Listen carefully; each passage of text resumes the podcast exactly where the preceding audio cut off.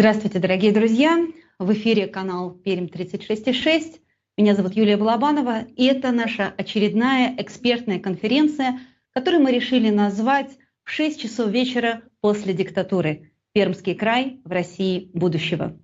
Разумеется, мы перефразировали знаменитый фильм Ивана Пырева «В 6 часов вечера после войны», который вышел на экраны в 1944 году, когда совершенно было неизвестно, когда точно закончится война и сколько еще страданий нужно претерпеть нашему народу. Сегодня, возможно, мы находимся в некотором роде в похожей ситуации, когда есть предчувствие э, какого-то перелома, каких-то перемен, но совершенно непонятно, что же нам делать э, в тот момент, когда э, диктатура, э, путинский режим, э, война и э, все вот эти вещи, которые сейчас причиняют нам столько страданий, закончатся. Мы не будем сегодня говорить о том, каким образом они закончатся, при каких условиях. А, мы будем говорить о том, а, что же нам делать, когда вот этот условный день Д случится. Этот, как говорят современные оппозиционные демократы, новый шанс для России на демократизацию произойдет, откроется окно возможностей. И как именно себя в этой ситуации вести Пермскому краю. Я с удовольствием приглашаю на, к разговору людей, которые а, согласились стать экспертами нашей конференции. Это Сергей Алексашенко, экономист, э, экс-заместитель министра финансов Российской Федерации, первый заместитель председателя правления Центрального банка России. Сергей, здравствуйте. Сергей с нами сегодня будет присутствовать только в аудиоформате. А, а, Добрый день, Юлия. Здравствуйте, участники. Спасибо за приглашение быть с вами. Угу. Также с нами а, Владимир Милов, экономист, экс-министр энергетики России, оппозиционный политик и блогер с полмиллионом подписчиков. Владимир, добрый вечер. Здравствуйте, очень рад быть с вами. Обожаю Пермский край. Это очень приятно. Александр Морозов, э, человек, э, который э, тоже много лет душой с Пермью и с Пермским краем, российский журналист, политический обозреватель. Добрый день, здравствуйте. Это три наших эксперта, которых мы по старинке называем федеральными, хотя, конечно же, справедливо было бы назвать их международными экспертами – ну и э, два человека, которые помимо меня представляют, собственно, э, Пермский край, которые вложили в него очень много э, сил, времени, лет, профессионализма и продолжают себя считать пермяками, несмотря на то, что сейчас живут за пределами России. А, это Елена Гелязова, экс-министр и заместитель председателя правительства Пермского края. Елена Ефимовна, добрый, добрый вечер. вечер. У нас в а, Перми а, вечер. Да. И Дамир Мусин, а, независимый исследователь, эксперт по а, некоммерческой сфере. Дамир, рад вас приветствовать. Да, здравствуйте, участники, здравствуйте, Юлия. Всех рад видеть, слышать. А, ну что, мы поговорим о Пермском крае именно как о неком субъекте, не в формальном смысле субъекте Российской Федерации, а как о регионе, наделенном субъектностью, и который, возможно, сам может каким-то образом выстраивать, планировать свое будущее чуть позже. А сейчас я хочу а, ко всем экспертам обратиться вот с таким вопросом. А, как вы считаете, насколько вообще целесообразно сегодня, 31 октября 2023 года, говорить о потенциальном окне возможностей, о неком нашем будущем после диктатуры, какими бы мы словами это будущее ни называли – на что мы можем опираться в этом разговоре и когда, по-вашему, оно хотя бы приблизительно может наступить? Ну, давайте тогда в том же э, порядке, в каком я э, представляла экспертов, я дам вам слово. Сергей, пожалуйста. Спасибо большое, Юль. Вопрос правильный, вопрос интересный. На самом деле короткий ответ на него звучит следующим образом. Начинать всю эту дискуссию нужно было уже давно, потому что Э, хороший экспромт, экспромт, который хорошо подготовлен. Э, и мы не знаем, когда откроется это окно возможностей, но оно откроется обязательно, потому что вся нынешняя политическая система, э, диктатура в России держится на одном единственном человеке. И как только он уйдет с политической сцены, неважно каким образом, в каком сценарии, вот, система будет меняться. И к этому нужно быть готовым. Это может случиться завтра, а это может случиться через несколько лет. Но мы этого точно не знаем. Просто если мы посмотрим на предыдущее окно возможностей, которое или там полтора окна возможностей, которые были у России э, после развала СССР, то мы сейчас хорошо понимаем, что экспромт, в кавычках, да, там 1991-1992 года, он был подготовлен плохо. Потому что в том, что касается экономической части, ну там хотя бы какое-то понимание, что делать было, а в том, что касается политической части, строительства государственных институтов, ну там вообще никакой дискуссии, что называется, и не валялось. И такое полуокно возможностей, которое сейчас я готов признать, что оно было, это президентство Дмитрия Медведева. Да, ну, в общем, тоже оно, может быть, даже не окошко, может быть, даже форточка. Форточка. Может, может быть, это щелка была, да, но тем не менее она была. А мы ее пропустили, потому что к ней никто не был готов. Вот, поэтому эта дискуссия более чем своевременная. И я считаю, что чем больше таких разговоров будет происходить, чем больше будет участников в них, чем больше мы будем затрагивать вопросов, тем быстрее и легче у нас получится переход. Спасибо. Угу, спасибо. Владимир. Обязательно нужно об этом говорить, потому что обрушение вот такого типа авторитарных режимов, оно непредсказуемо. Мы не знаем, когда оно произойдет. И вот я согласен с Сергеем, что здесь важно быть готовыми, потому что у нас вот уже был опыт 91 года, когда мы не были к этому готовы, и э, многое, к сожалению, получилось плохо. Ну, а, во-первых, то, что это обрушение произойдет непременно, это для меня не вызывает сомнений, потому что у всех этих диктаторских режимов есть пример не только России, у них не получается сформировать какого-то внятного образа будущего и картины движения вперед, они управляют только страхом, а, эта штука может продержаться какое-то время, но она э, конечна. Здесь э, нет другого какого-то э, финала. И что касается вашего вопроса, когда, я в этом смысле всем советую выбросьте свои часы и не смотрите на них, потому что это очень вредный вопрос. Всем хочется побыстрее, когда побыстрее не получается, все расстраиваются. Это может произойти завтра, это может произойти через 10 лет. Мы не знаем, но нам надо работать на ослабление этого режима и на формирование образа будущего. Вот очень рад, что вы в том числе здесь вносите свой вклад и устраиваете такой полезный разговор. Угу, спасибо. Александр? Да, я хочу поддержать Владимира и сказать, что, во-первых, это большая, такое большое для меня событие и радость, что Перм 36 выступает с такой инициативой. Почему? Перм 36,6. Что... 36,6, я вас поправлю. Да, 36,6, да, подчеркну. Потому что действительно, если мы э, так сформулируем как бы э, перспективу будущего, если когда-либо э, Российская Федерация решит вернуться сама границам 91 -го года, и тем самым она сама себе даст шанс на дальнейшее участие в формировании безопасного и устойчивого мира, то в таком случае несомненно, что э, этот процесс а, не может быть только московским процессом, а, процессом в Москве. А, он, несомненно, этот процесс, несомненно, поставит вопрос о том, как регионы в этой новой поствоенной ситуации, как они себя мыслят внутри того целого, которым является Россия, которая должна вернуться на международную сцену совершенно уже так сказать, другой программой, э, чем та, которая была в период путинского правления. И именно поэтому такой разговор чрезвычайно важен. И э, когда это произойдет? Сегодня, конечно, трудно себе представить, чтобы российское общество, э, так сказать, в массе своей да, видело перспективу возврата границ, добровольного возврата, подчеркну, границам 91 года, и могло бы само себе поставить задачу вернуться к построению безопасного и устойчивого мира. Но, тем не менее, это, э, это произойдет, э, несомненно. И э, в этом смысле такой разговор надо начинать сегодня. Спасибо. Спасибо. Елена? Ну, я не буду оригинальна. Я присоединюсь абсолютно к трем предыдущим спикерам.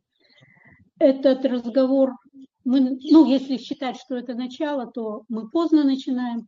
Более того, у меня есть такое ощущение, что как раз мы запаздываем, и если Бог даст, и эти события произойдут в более или менее ближайшее время, то мы опять не готовы.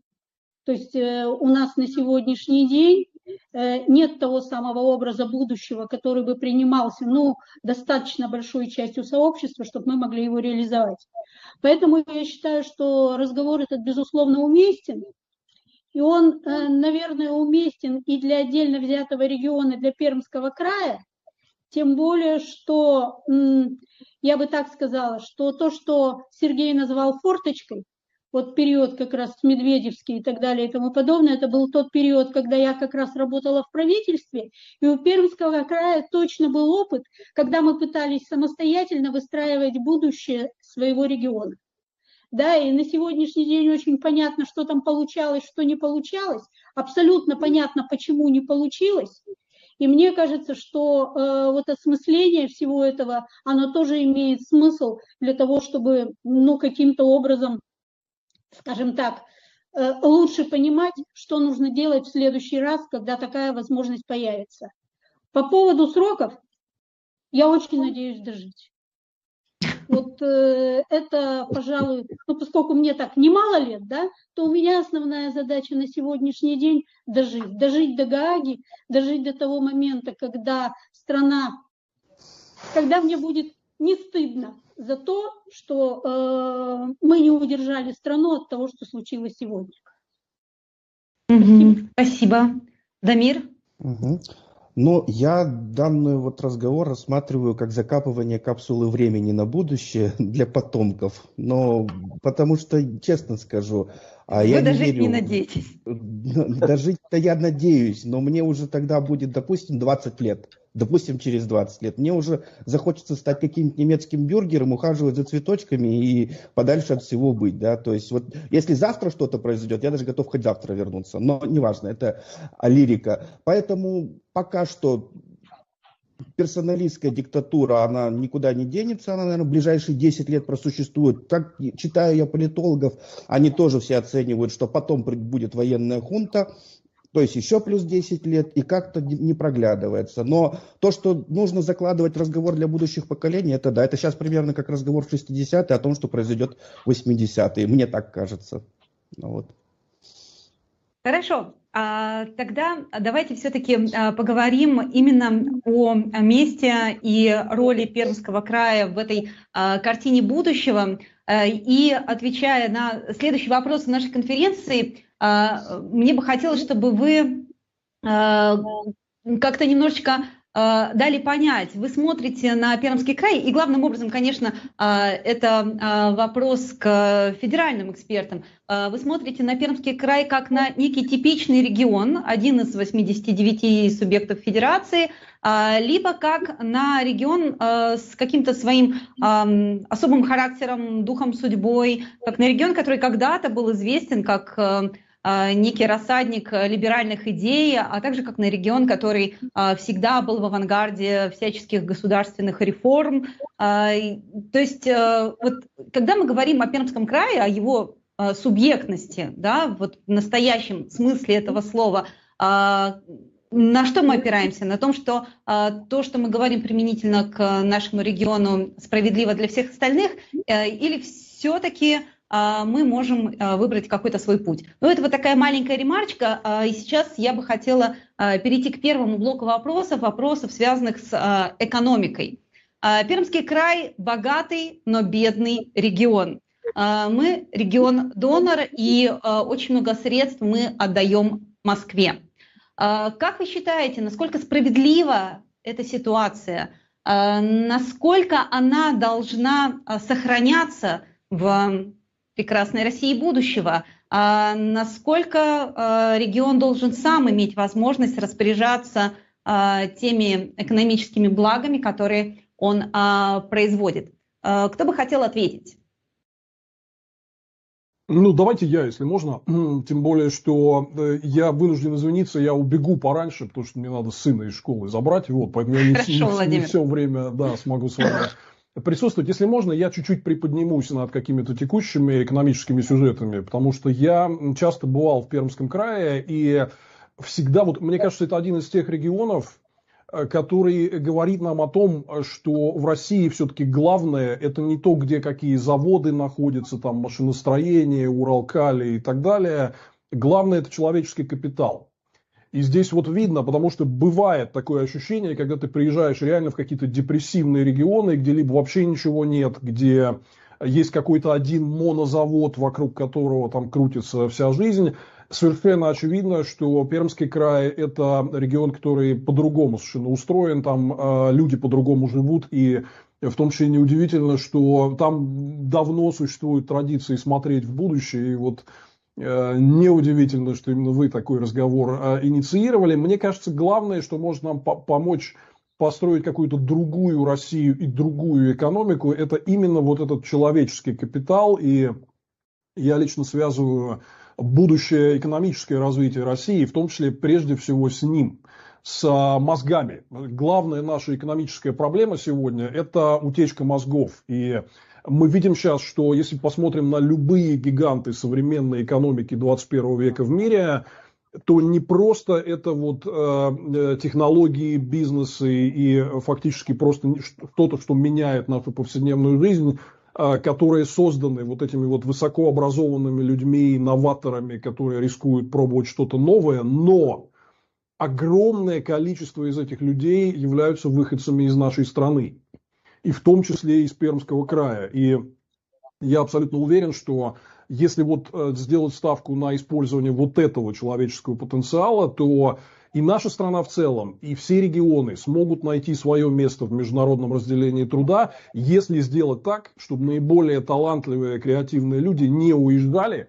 А я, к сожалению, вот с этим очень много сталкивался, когда в том числе и к вам приезжал, э, что в целом вот кто поконкурентоспособнее, кто поталантливее, все глазами смотрят на выход. Это, мне кажется, если сформулировать главный вызов для будущего и для экономики России, дело вот в этом. Вот такую систему мы создали. Люди не хотят здесь жить. И если есть возможность уехать, они уезжают. Поэтому, на мой взгляд, вот э, у э, Пермского края есть ряд таких уникальных конкурентных преимуществ – Например, географическое положение и транспортная доступность. Просто потрясающая. То есть, условно говоря, если сравнивать, скажем, с Москвой, я видел в последние годы, что есть такой тренд. Например, многие люди э, каких-то востребованных профессий переезжают из Москвы в Питер, потому что нет этой безумной дороговизны, но при этом при переезде нет потери э, качества жизни. Например, Пермь абсолютно может предложить вот это э, многим людям современных профессий. Скажем, вопрос, почему Airbus э, создал свой э, инжиниринговый центр ИКАР в Москве, ну, они его закрыли уже из-за войны, из-за санкций, но тем не менее. Почему не в Перми, например? То есть еще таких примеров можно привести массу. А у вас есть где... ответ на вопрос, почему не в Перми? А, честно говоря, я думаю, что если бы, Airbus, если бы это чуть-чуть продолжалось э, какое-то время, то из-за дикой дороговизны Москвы, ну просто все, Москва это такие ворота в Россию, с нее начинается все, да. Я думаю, что у них возникла бы мысль у Airbus 100% перевести это куда-нибудь, и здесь вот Перм среди э, других регионов могла бы так помахать ручкой и сказать, ау, мы здесь, вот давайте к нам, у нас отличные условия, к нам можно быстро. Я лично помню, я сам Люфтганзой летал в Пермь. Представляете, вот были и такие времена, я думаю, вы э, тоже вспомните. Помним. Поэтому возможность, возможность перетаскивать к себе э, талантливых, креативных людей, технологии, связанные с этим производством, она большая. И я считаю, что э, у России в целом огромные возможности по выходу вот на эти новые рынки, что там оборудование для зеленой энергетики, что аддитивные технологии и 3D-печать. Э, вот зеленая энергетика, например, это будет рынок э, через там, пару десятилетий объемом в триллион долларов. Больше, чем сегодняшний рынок нефти. Уже сейчас, например, зеленая энергетика это 8% мирового первичного энергобаланса, в два раза больше, чем атомная. В два раза больше, чем атомная. Новых э, мощностей на солнце и ветре в мире в год вводится больше, каждый год, чем вся энергосистема России. Да? То есть это и мы там не присутствуем, хотя производить все это дело и э, работать над э, усовершенствованием технологий в этой сфере, ну вот, вот мы могли бы, это может дать нам очень много хороших, качественных, дорогих э, рабочих мест. Поэтому вот мне кажется, что с учетом своего человеческого потенциала, отличной географии, квалифицированного, э, квалифицированной рабочей силы. Как раз Перм может стать одним из лидеров вот этой новой экономики, не экономики, где мы доедаем старые советские заводы и какое-то вот это наследие, а где мы встраиваемся в новое мировое разделение труда 21 века. Я уверен, что это мы можем сделать, и человеческий капитал здесь э, будет играть э, ключевую роль. Ну и вот я видел там в э, подводке там про бюджетные там отношения с федеральным центром. Просто чтобы вы понимали, например, а вот бюджет э, Пермского края сегодня, я так грубо помню цифры, поправьте, если где-то ошибаюсь, это типа 200 миллиардов э, рублей в год, да. Так вот, есть два, два налога, э, которые сегодня полностью централизованы в результате вот межбюджетной реформы 2004 года. Это НДС и природоресурсные налоги. Очень много вот предложений по Э, такой децентрализации бюджетной системы и возврату налогов в регионы, они связаны с тем, что надо отдать регионам э, часть НДС, допустим, половину НДС возмещать, как Германия делает, возмещает землям, да, и отдать половину природоресурсных налогов. Если сделать только вот это, ваш бюджет сегодня вырос бы вдвое. То есть это было бы минимум 150 миллиардов по НДПИ и еще 50 по НДСу. Вот вы получили бы удвоение бюджета просто вот чтобы вы понимали, сколько денег сегодня у вас э, забирает федеральный центр. Это кардинально увеличило бы возможности э, создать инфраструктуру, приемлемую для жизни. И, как говорится, в этой ситуации люди к вам потянутся. То есть, вот э, если немножко вот в это вложиться, в комфортность, в качество жизни и прочее, то приедут те, кто будет у вас в том числе работать на вот этих современных высокотехнологичных производствах. Я вижу, как такие вещи реализуются в других странах, когда какой-то заштатный там э, город, который э, просто вот там прозябал в течение длительного времени, вдруг начинает э, создавать у себя там привлекательные условия для того, чтобы переезжали высокотехнологичные компании. Мы можем это в Штатах видеть, например, как из дорогущей Калифорнии, вот ровно та же проблема, очень многие мигрируют производство, например, в Орегон, в Аризону, в Техас. Вот ровно эта модель может использоваться, и я считаю, что у Пермского края здесь просто огромное будущее. И еще Но раз, для этого нужна свер... вот эта налоговая реформа, о которой вы говорите. Правильно я понимаю? Налоговая а, реформа. Что, Смотрите, нуж, нужны качество вопросу, жизни. Качество более жизни, справедливое чтобы... А, распределение ресурсов, потому чтобы... что сейчас Пермский край производит больше, гораздо больше, чем потребляет. Э, с точки зрения экономики. А нужна ли нормализация этой ситуации и некое выравнивание? В том числе, безусловно, без выравнивания мы никак не обойдемся. Это важно еще не, не только экономически, чтобы у вас было достаточно денег на инфраструктуру, на социалку и прочее. Это важно еще и политически. Вы должны, регионы все должны понимать, что они стейкхолдер, что они не проситель на Ильинке 9 денег у Минфина. Да? а что они сами генерируют эту добавленную стоимость, и они являются, ну, по сути, вот акционером в этой вот э, э, федералистской будущей России. Но вот вы говорите, что нужно?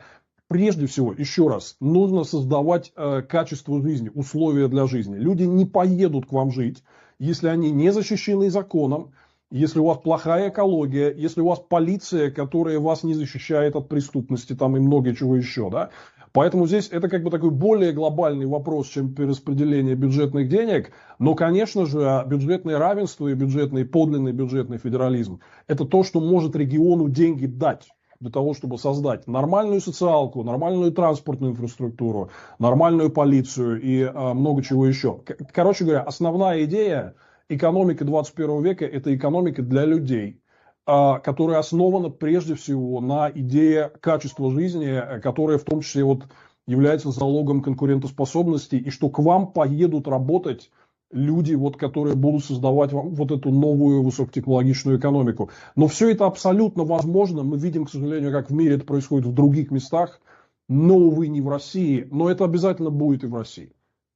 Спасибо за ваш оптимизм, Владимир. А, мне, а, конечно, очень хочется вот прямо в этом месте дать слово пермякам, но а, сначала я, я смотрю на поднятую руку и приглашаю к обсуждению Сергея Алексашенко. Спасибо большое, Юль. Ну, Владимир нарисовал нам такую красивую картину будущего, что, мне кажется, уже после этого можно закончить нашу дискуссию, потому что всем нам хочется быть богатыми и здоровыми, а не бедными и больными. Вот. Но мы с ним, что называется, в информационном пространстве играем разные роли. И я всегда предлагаю говорить о деталях. Потому что дьявол в деталях. Всем хочется быть богатыми. Вот там мелкий вопрос. Почему Airbus создал производство в Москве, инженеринговый центр, а не в Перми? Ну, потому что российские авиационные кадры, конструкторские кадры, они все расположены в Москве или в области.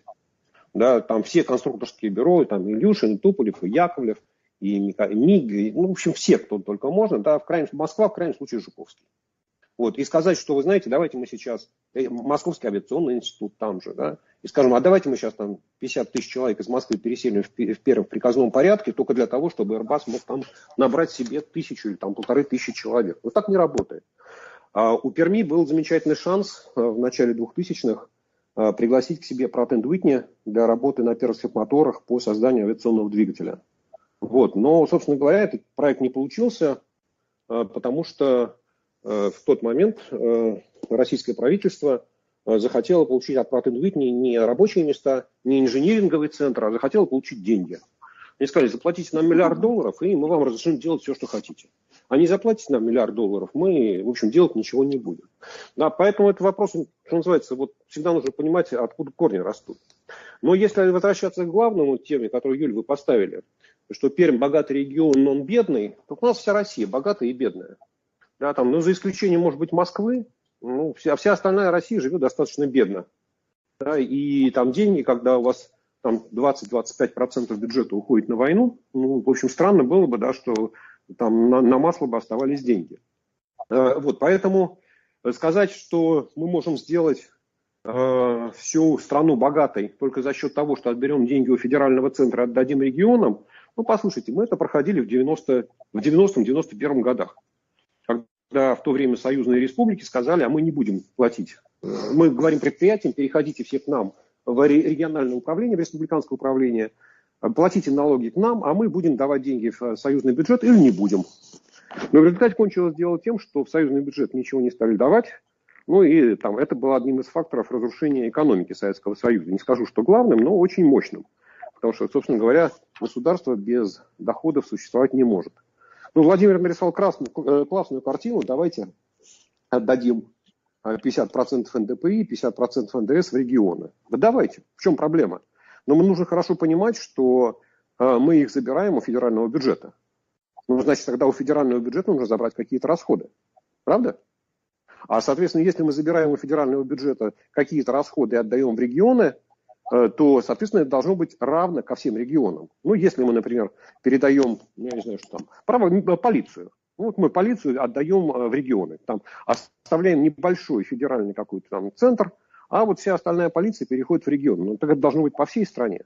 Сейчас Владимир будет говорить, что мы сам сократим расходы, еще что-то. Все, все сократим. Все сократим, безусловно. Вот. Но базовый, базовый принцип, что нельзя, ну, Нельзя построить коммунизм в одной отдельно взятой деревне. Нельзя сказать, что давайте мы на примере Пермского края сейчас сделаем такую модель, и Пермского края будет хорошо. Хотим мы или не хотим, мы пока живем в стране, которая называется Российская Федерация, где есть 89 субъектов, там 85.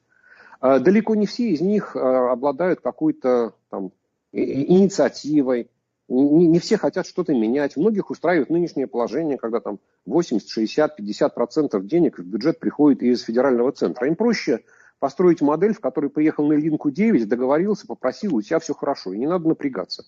Да, и нужно тоже хорошо понимать, что таких регионов много, и их это устраивает.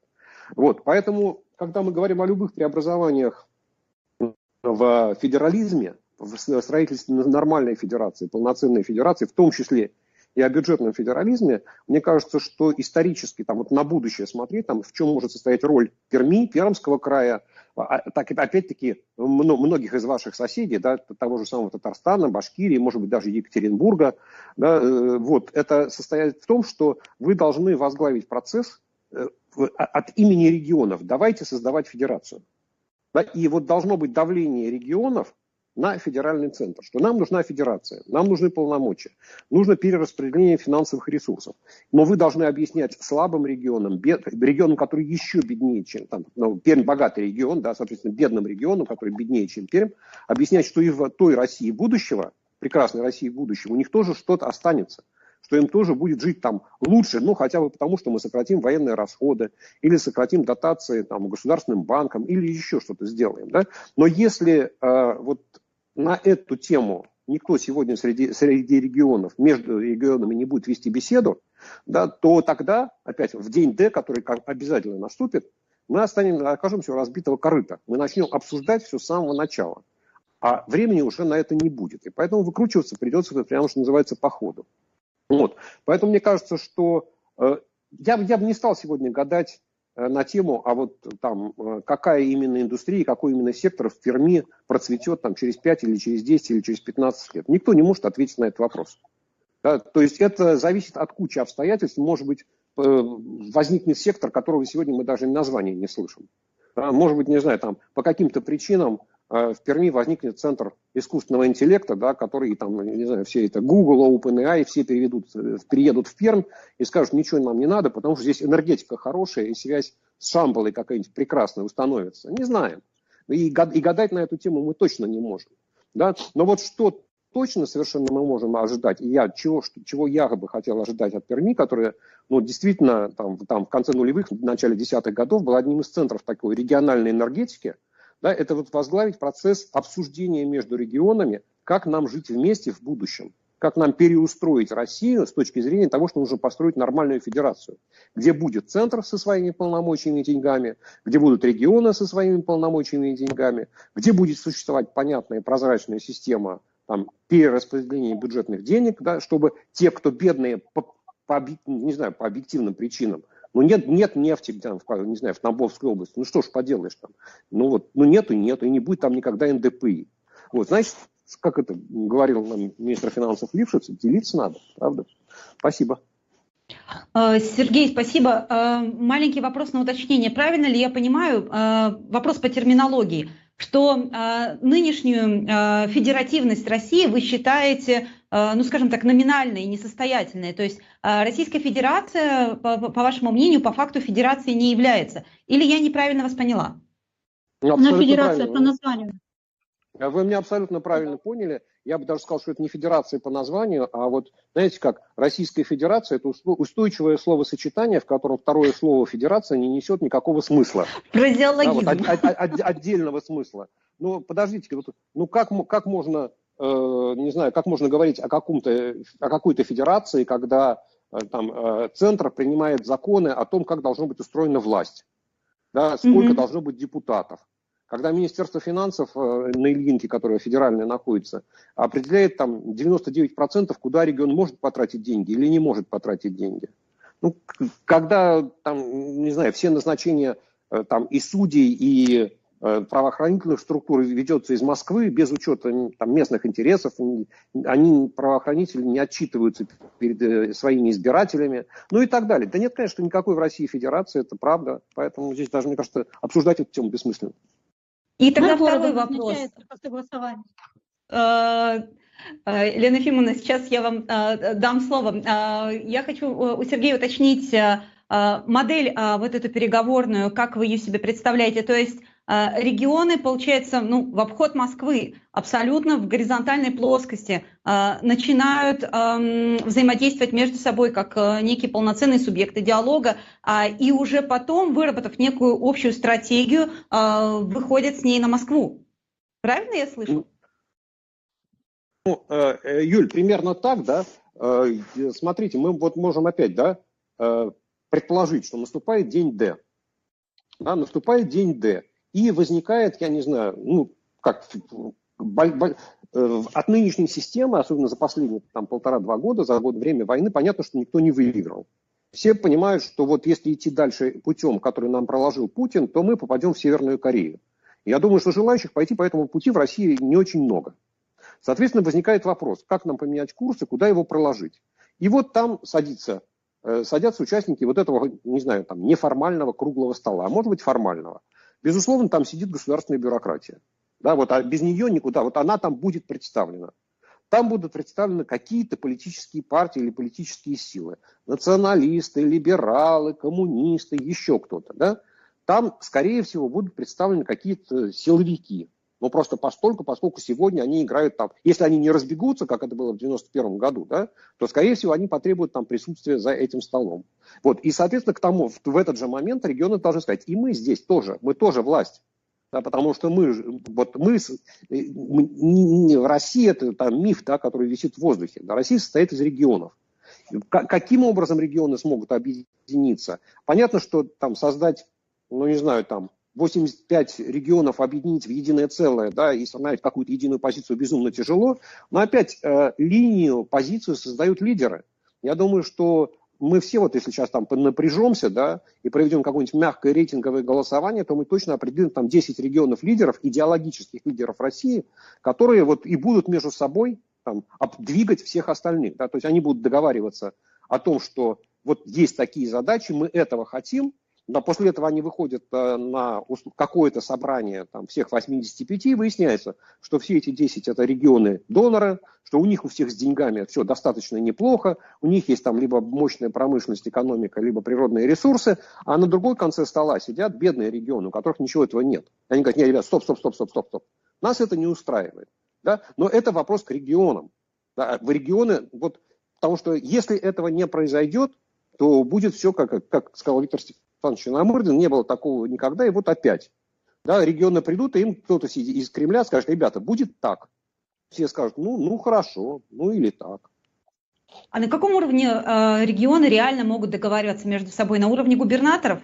Э, на уровне крупных бизнесов? Но поскольку, поскольку речь идет о строительстве государственной структуры, то, конечно, на уровне губернаторов. Да, угу. опять в, в идеале, ну смотрите, там, я не случайно вспомнил сегодня Пермский форум, да, конца там, нулевых, начала десятых годов. Ведь там были все. Там была там, федеральная власть, там была региональная власть, там был бизнес, там были э, некоммерческие организации, там были общественные организации, там были медиа. И все обсуждали одни и ту же, одну и ту же проблему. То есть каждая там сессия, сессия была, и все имели равное право голоса. Поэтому если мы скажем сегодня, что нет только губернатор, в большинстве регионов губернаторы это варяги. Да, и они не представляют там ни местных интересов, ни местной, э, там, э, не знают там зачастую местной истории. Да? Как, я, я, я не могу предсказать. Я не могу сказать, я не могу предсказать, как это случится. Да? Власть не дают, власть берут. Вот э, нужно хорошо понимать, что вот там наш сегодняшний разговор – да, это вот только начало. Там, возможно, после этого в Перми появится какой-то свой там маленький круглый стол, и, может быть, даже там будет губернатор сидеть, или какой-нибудь из зам губернатора. Потому что ничего революционного там здесь мы не обсуждать не собираемся, да, никто не обсуждает, не собирается обсуждать. Вы зря так смеетесь по поводу этих губернаторов, вице-губернаторов. Там среди них есть там много людей, которые готовы это дело обсуждать. Просто не нужно их выносить на первую страницу газет да, или там веб-сайтов и говорить, что, вы знаете, мы провели такую дискуссию.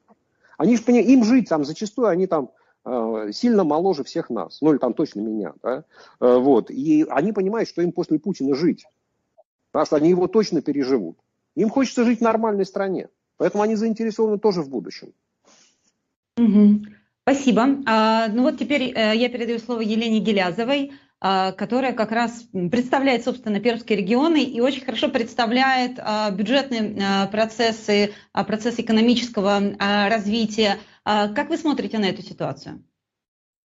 Знаете, я постараюсь э, не повторяться по сравнению с тем, что говорили предыдущие спикеры. С этой точки зрения абсолютно понятно, что условием для того, чтобы мы дальше размышляли о том, как может себя повести регион и Пермский край в частности, это федерализация. Федерализация нормальная, которая касается и бюджетных, и полномочий, и права на принятие решений. Это как бы первая история. Я абсолютно согласна с тем, что на сегодняшний день регионы выигрывают или могут выигрывать не сейчас, не в России, а вообще, в принципе, в России будущем. Регионы могут выигрывать, если они соревнуются за мозги. И у нас был вот этот вот самый период, когда программа социально-экономического развития края ставила своей задачей получить положительную миграцию в регион за счет высокоинтеллектуального населения. Да, и она предполагала на самом деле э, три части. Это э, высокотехнологичное производство, а не те старые заводы, которые к этому времени все уже лежали на пузель. Она предполагала создание образовательного э, кластера крупного с объединением университетов и создание культурной среды. То есть, собственно говоря, то, о чем говорил Владимир, потому что на самом деле, когда ты привлекаешь собственно говоря, людей с высоким интеллектуальным потенциалом, то ты должен предоставить им и нормальные условия для жизни. И с точки зрения медицины, и с точки зрения образования для детей, там Владимир рукой машет. А, да. Владимир, вам нужно уходить, я да, правильно понимаю? все хорошо, я, я вынужден отключиться, мне, мне реально пора, простите, ради бога. Вот, да, спасибо большое за да, да. То, то, что поучаствовали в нашей э, дискуссии. Я надеюсь, что э, вам будет интересно потом досмотреть ее до конца в записи. И, кстати, я обращаюсь к всем нашим э, зрителям. Э, наша дискуссия останется на YouTube, ей можно будет э, делиться, ее можно будет пересматривать, конспектировать и действительно оставлять э, в виде послания в бутылке будущим поколениям. Э, Елена Пимовна, извините, мы вас прервали. Э, давайте вернемся к разговору. Да, я продолжу, с вашего mm-hmm. разрешения. Я приведу э, несколько примеров да, из того, что мы пробовали в этой части сделать, и что э, начинало получаться, но потом по понятным причинам оно закончилось. Ну, например, для того, чтобы привлекать бизнес в Пермский край, э, было принято решение, когда мы снизили э, налог на прибыль в региональной части на 4%. То есть для любого предприятия, в том числе федерального значения, было интересно здесь размещать свой центр для того, чтобы экономить определенные средства. Для края это было тоже чрезвычайно выгодно, и были договоренности с достаточно крупными предприятиями, которые были готовы разместить свой центр в Перми, я не буду сейчас называть одно из предприятий, которое, в общем-то, уже практически было готово это сделать, но она получила, э, скажем так, незаконодательный устный приказ разместить свой центр в Питере по причинам, которые тоже всем абсолютно понятны. А дальше ситуация пошла э, следующим образом, и в определенный момент федерация просто запретила давать такую льготу, Э, снижая субсидии для края в том случае, если он будет снижать свои собственные налоговые поступления. Вот это вот один из э, примеров, который касается того, что м, мы, когда говорим про федерацию, то речь идет о том, что не только бюджеты перераспределяются, но и полномочия, которые касаются, собственно говоря, м, как раз тех вещей, которые м, но по которым регион может принимать решения, он должен обладать этими полномочиями. Хотя с моей точки зрения у любого региона, если ему надо привлекать такого рода бизнесы э, к себе, у него есть для этого ситуация. Если с Airbus, скорее всего, бы не получилось э, в силу вышеозначенных причин, то с многими э, производствами и бизнесами, которые были профильными для Перми, это э, вполне было реально. Кстати, надо сказать, что скидка по налогу э, на прибыль позволила нам удержать в Перми те производства, которые, в общем-то, смотрели на то, чтобы уйти из края, да, но введенная льгота, по сути дела, их сохранила в крае. А но можете назвать бы, примеры?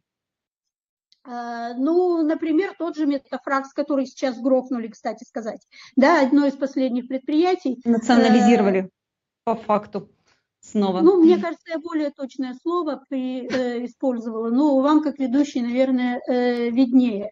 Да, то есть это вот один из тех примеров. Э, собственно говоря, в свое время Эртелеком, э, который стал э, четвертой э, компанией да, в области телекоммуникаций, тоже раздумывал о переезде в Питер, остался. Да, то есть такие примеры, они реально были, и они могли бы развиваться и дальше, если бы не определенное давление со стороны федерации. И, может быть, я бы привела еще один пример, который тоже показывает об определенной невозможности э, региона вести самостоятельную политику.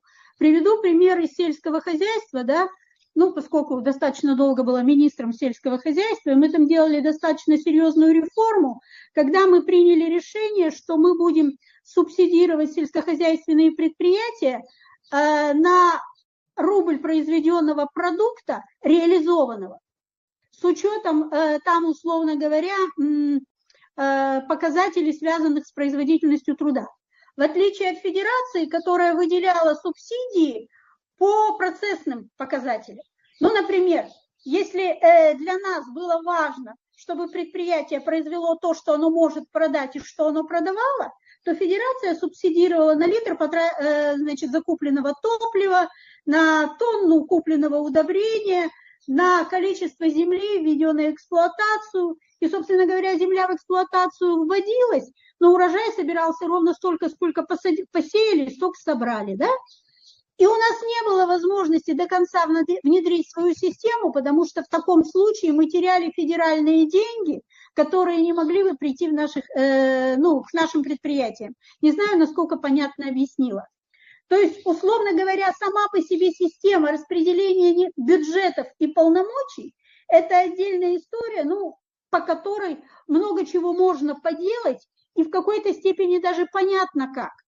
Единственное, что когда Сергей э, говорил о той ситуации, которая касается э, инициативы регионов, ну вот э, та инициатива, которую мы в форточное время, собственно говоря, и использовали, она, э, по сути дела, наверное, оказалась не очень выгодна для Пермского края. Пермский край на тот э, момент был единственным регионом, который не брал э, бюджетных кредитов, да, э, и жил на собственные средства, еще э, имел подушку безопасности, которую потом оставил следующим администрациям. Но тогда, когда ты играешь в шахматы, а твой противник играет в поддавки, то ситуация получается некомфортная. Потому что все э, регионы, которые брали немерено бюджетных кредитов, потом их не смогли отдать, они им были просто прощены. И э, с этой точки зрения правила игры, по которым мы играем, да, при, по которым регионы конкурируют, так же, как мы пытались, чтобы в Пермском крае конкурировали между собой муниципалитеты да, за тот э, рубль, который на софинансирование мог дать край. Вот это вот самая история, у которой все равно корни растут из федерации. И на самом деле все наши мысли о том, как сделать прекрасно все в Пермском крае – они все, поскольку Пермский край, скорее всего, э, при, э, скажем так, при любых при любых историях не будет выделяться из России, как, может быть, некоторые республики. Мы с этой точки зрения очень сильно зависим от тех решений, которые будут приняты на уровне федерации. Другое дело, что надо участвовать в их выработке и их принятии. Спасибо. А, спасибо. А, о политической, о политическом аспекте мы поговорим а, чуть позже. Сейчас как раз хочется немножечко завершить экономический разрез. Александр, Дамир, есть ли вам что сказать по этому поводу? Так, ну, Александр? Александр. Да, да, у Дамира, да, поднята рука. Угу. Я, я буквально кратко, там вот просто прозвучало, а давайте дадим э, 90, там 50% НДПИ и прочее. Наверное, так это не сработает. Вот просто в момент ослабления, точнее демократизации, да, произойдет такая резкая децентрализация, и в этот момент нужно будет бороться и торговать, э, торговаться за свои полномочия. А, и давайте дадим, это не работает, а давайте попробуем отобрать. Боюсь, что у Федерации НДПИ отобрать это отдельная история. Вот. Но а, Поэтому и будущим элитам, и гражданским и политическим активистам нужно быть готовым не превращаться в экстравагантные идеи типа Уральской республики с уральским франком, но, по крайней мере, профессионально говорить на уровне языка полномочий. Вот это то, то, то, то что будет на будущее. У нас, кстати, в Пермском крае, тоже замечу, варягов губернаторов только один был. Все остальные все-таки это наши местные были. Вот. И еще вспомнил одну вещь. А, вот тут все время говорят, привлечем мозги. Но проблема Пермского края, когда вот во времена Елены Ефимовны и Олега Анатольевича Черкунова, а, ведь стояла главная задача развития человеческого капитала, но там стояла задача удержания мозгов. Привлечь даже не стояло, даже близко. И ну вот. Может быть, я не прав. Так мы просто вот будем я... реалистами, да? Да, будем реалистами. Но будем требовать невозможного. Не совсем соглашусь. Э, я очень коротко, буквально два примера. Первый пример, он касался того, если помните, к сожалению, уже на исходе всей этой э, истории э, был, например, введен проект, по которому мы приглашали на, на факультеты, в университеты Пермского края студентов-отличников из других регионов. Ну, знаменитые 240 баллов, да, и мы действительно за первые два года, после чего правительство поменялось и все это умерло, оно существовало, ну, как живой труп. Э, собственно говоря, мы действительно по а, абитуриентам и поступившим в вузы увидели иное количество. Второй пример из этой же истории – это то, что в рамках Пермской культурной э, революции начали делать с Курензисом. Да? То есть э, привлечение Курензиса в Пермский край привело э, к тому, что в Пермский край приехало достаточно много профессионалов в области музыки. И если бы мы тогда дожали эту, эту историю до конца, и э, Курензис там был готов на то, чтобы э, заниматься образованием и консерваторией, то, скорее всего, мы бы создали здесь точку притяжения для такого рода, собственно говоря, миграции, да, для привлечения такого рода людей.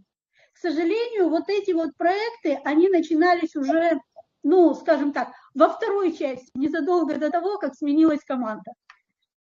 А новой команде все это было не нужно, правильно я понимаю? Э, новая команда пришла, с, это как раз единственная команда, э, где был не местный губернатор. Команда это команда, которая пришла с тем, чтобы похоронить все то, что, собственно говоря, было, да, потому что те проекты, которые были, они были направлены на э, развитие творческого потенциала, в том числе на местах. Понимаете, то есть, если хотите, на создание некого гражданского общества. А мы уже входили, это 12 год, мы входили в ту эпоху, когда гражданское общество – это был большой недостаток. И, соответственно, угу. любые проекты, которые связаны были с инициативой, они ставились на стол. Мы все время с разговоров э, про экономику сваливаемся в разговоры о политике. Э, тем не менее, я бы хотела, э, перед тем, как мы полноценно перейдем к разговору о политическом устройстве нашей будущей прекрасной федерации, завершить экономическую часть и дать слово Александру Морозову. Ну, спасибо огромное. Так, если коротко сказать, мои, так сказать, мысли сводятся к следующему примерно, к трем таким большим пунктам. Когда я думаю о Перми в будущем, конечно, сейчас мы говорим о возможном будущем, да, каком-то следующем шансе, то первая рамка, которую я вижу, это то, что здесь э, э, Пермь как бы является частью макрорегиона некоторого. И э, постсоветский период развития Перми, он показал, что когда экономическая активность Перми поднимается, то она начинает как бы мультиплицироваться в направлении, э, с одной стороны, Екатеринбурга, с другой стороны, Вятки, с третьей стороны, значит, там э, э, проникает в Нижний Тагил и даже в Казань. То есть, как бы, так, такой был маршрут примерно распространения экономической активности пермских бизнесменов, которые изнутри вырастали. И э, несомненно, что в будущем макрорегион будет иметь э, для Перми большое значение. То есть, так, если гипотетически представить себе, ну, в виде такого мысленного эксперимента, что столица России перенеслась в Екатеринбург, это изменит положение Перми. Второй момент, который я думал э, всегда, что что бы ни случилось, но, значит, госкорпорации гиганты сохранятся после, так сказать, день Д, это день, после которого Лукойл, действительно Уралкали, как бы, ну, не обязательно госкорпорации, но и Ростех, э, и, э, и все остальное, оно все, так сказать, сохранится. Э, никакие санкции это все не убьют, и стало быть, они будут играть по-прежнему большую роль в региональной жизни. Да? Таким образом, это вопрос совмещения интересов вот этих, так сказать, бизнесменов и бизнеса Пермского края собственно и корпораций. И надо сказать, что как раз период э, до 2012 года, вот этот Черкуновский период, он как бы такой является напоминанием о довольно относительно удачном совмещении этих как бы э, этих двух больших, так сказать, э, таких самостоятельных ветвей, потому что, собственно говоря, от экономической активности и от взаимопонимания между так сказать, бизнесом, который развивается изнутри, и условным Лукойлом или там Уралкалем, зависит довольно очень много. И это было. Второй важный момент для меня тут, э, вот если это бизнес брать, второй важный момент, все, все будущее в конечном счете упирается в то, действительно, можно ли вообще перейти к такому земельному управлению на манер Германии. Ну, то есть, как бы, чтобы э, для того, чтобы действительно не Москва решала, там, как устроена все, так сказать, э, вся эта бюджетная схема внутри региона или макрорегиона, а чтобы это действительно решение вырабатывалось, э, что называется, коалиционным правительством Земли.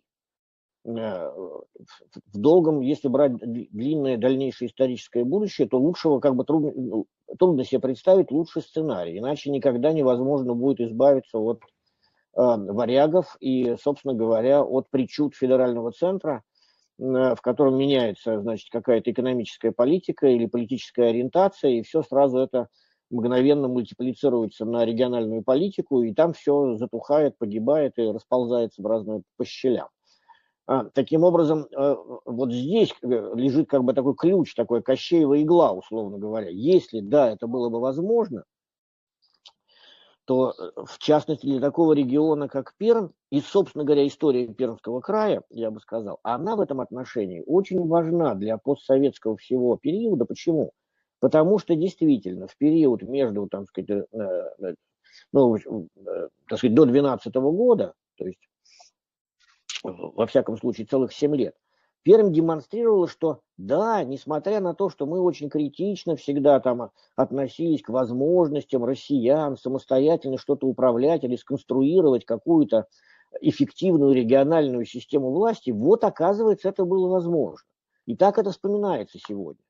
Эм, э, Э, в этом смысле слова можно так сказать, что опыт, я сейчас, когда возвращаюсь к этому, как к политической истории э, Российской Федерации в постсоветском транзите, то я ясно понимаю, что вот была такая модель, прямо обратная, ну, условно говоря, кадыровской модели, там, или там модели, в этом смысле слова, это безоценочно, а просто как модель, так сказать, да, она гораздо более эффективна, потому что она позволяла, это пермская модель, вот действительно сделать все то, о чем сказала Елена. Безусловно, так и есть. То есть все эти три пункта э, уже просматривались как... Э, Вы имеете в виду экономическая модель, то есть да, э, пункты модель. именно экономической политики региональной? Да, да, да, да, экономической политики и, и, так сказать, такой экономической стратегии, как формулируется ее результат. То есть действительно привлечение и создание высокотехнологичных отраслей развития их, действительно понимание культуры как некоторого базиса такого для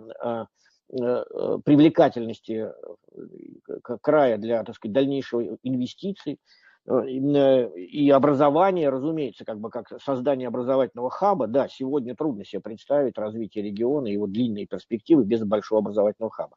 Это все экономический фактор, это работает.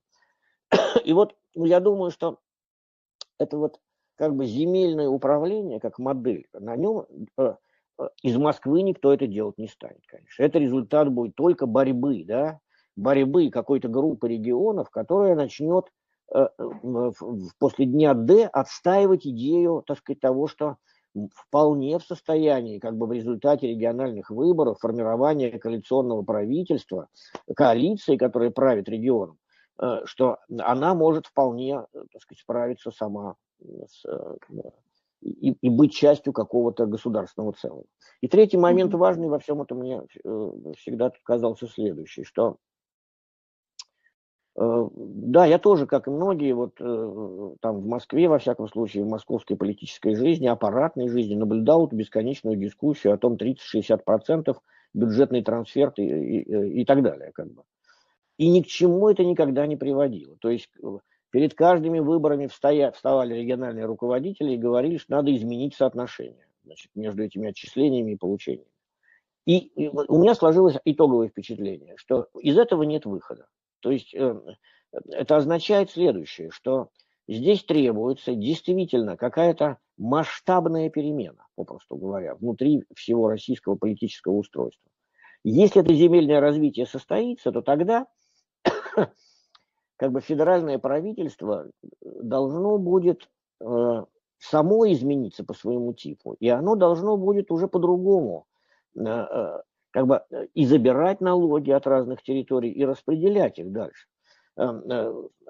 При этом существенную роль будет играть, конечно, региональные правительства. Возможно ли такое? Ну, во всяком случае, таково упование. То есть, если после дня Д хотелось бы, чтобы это авторитаризм, да, и эта схема, ну, безнадежная схема, воспроизводящая э, чудовищное разбухание федерального центра, чтобы она не э, сохранилась, то только один к этому есть путь.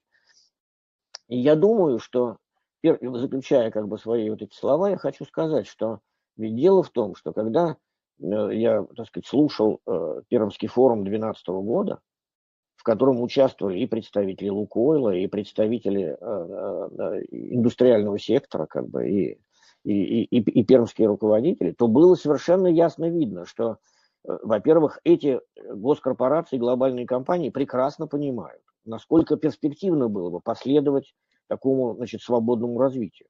И местный бизнес, я бы считал, что на тот момент у меня сложилось впечатление, что местный пермский бизнес довольно прогрессивно преодолел бандитскую фазу к тому времени уже. То есть такую, ну, от, открытую бандитскую фазу. В то время как, скажем, в некоторых регионах эта фаза еще продолжалась. Таким образом, здесь тоже возникала очень сильная перспектива. И э, э, действительно я согласен с тем, что на момент, э, там, условно говоря, 2010 года, когда я сам был в Перми, у меня было ясное представление о том, что образовательный хаб возможен в Перми, что там есть, э, что в Перми достаточно, уже имеется определенная такая сильная образовательная среда, э, которая в состоянии дальше, ну, как бы Э, стремится, она, надо сказать, что образовательная среда в России постсоветская, она такая довольно консервативная, стремится в себе замкнуться, как бы, а, никого не впускать, как бы, чтобы, не дай бог, не нарушили, значит, вот, собственное там какое-то такое самобытное знание, которое выработалось в этом месте. Так вот, э, вполне в Перми можно было осуществлять такой большой, большую образовательную модернизацию. Вот э, в этом смысле слова это очень хороший опыт. И, и, кстати говоря, именно поэтому важно то, что это обсуждение сейчас затеялось, потому что для вот этого э, э процесса после дня Д точно будет вспоминаться пермский опыт. Будет вспоминаться mm-hmm. потом даже через 10 или 20 лет, если вопрос встанет о каких-то изменениях. Спасибо. А, спасибо, а, Александр. А, у нас уже несколько раз в диалоге всплывала тема вот этой консолидации регионов между собой, как бы выработки неких совместных решений, некой такой независимой от федерального центра структуры региональной. Но к этому я бы хотела вернуться чуть позже, потому что это больше тянет уже на как, какой-то рецепт э, действия. А сейчас, э, если мы говорим о политике, э, тоже уже говорили о том, что э, другое бюджетное финансирование предполагает и другую структуру полномочий. Э, сейчас можно сказать, что у регионов полномочий ну, как таковых практически нет. Uh, то есть и парламент, правительство, суд uh, и uh, даже местное самоуправление, по большому счету, все это только номинально региональное.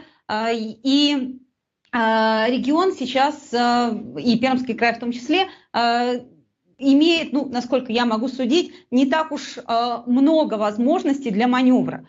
А если мы говорим о какой-то идеальной ситуации, то какова должна быть, на ваш взгляд, структура действительно настоящих полноценных региональных полномочий? Давайте поговорим об этом. Кто бы хотел высказаться? А, может быть, э, тогда Сергей у нас очень э, давно а, была рука у Сергея. Как вы? Ну, давайте. Спасибо, угу. Игорь. Смотрите, я на самом деле сейчас шаг назад сделаю, а потом вернусь к этой теме. У меня угу. к вопросу о привлечении кадров, как сделать э, мозгов. Э, ведь есть, нужно хорошо понимать, что жизнь это процесс длительный, и далеко не всегда мы сегодня захотели, а завтра получили результат. Иногда нужно играть в долгую, но прелесть игры в долгую состоит в том, например, что есть дешевые решения сегодня, которые могут дать колоссальный э, результат завтра. Ну, например, я вот сейчас посмотрел там, на, на пермский сайт городской. Э, в Перми есть 90 детских садов муниципальных и 100 муниципальных школ. Вот если в каждую школу пригласить хотя бы в каждый детский сад пригласить по одному э, native спикеру, да, вот носителю английского языка оригинальному, в принципе, стоит недорого. Да? Но чем моложе дети начинают учить иностранный язык, тем лучше у них это дело получается. И, соответственно, через какое-то время выясняется, что вот школьники, выпускники школ э, Перми, у них у всех замечательный английский язык. И это то конкурентное преимущество, которое там точно совершенно никуда не исчезнет ни через 10 лет, ни через 20 лет, ни через 50 лет. Да? Поэтому вот я к тому, что решения могут быть достаточно дешевыми и вполне укладываться вот в даже имеющиеся там бюджетные полномочия, куцы обрезанные, э, там, которые есть сегодня, не говоря уже о том, что мы э, хотим сделать завтра. Э, теперь, э, возвращаясь э, к политическим системам, э, к тому, как все это делать, э,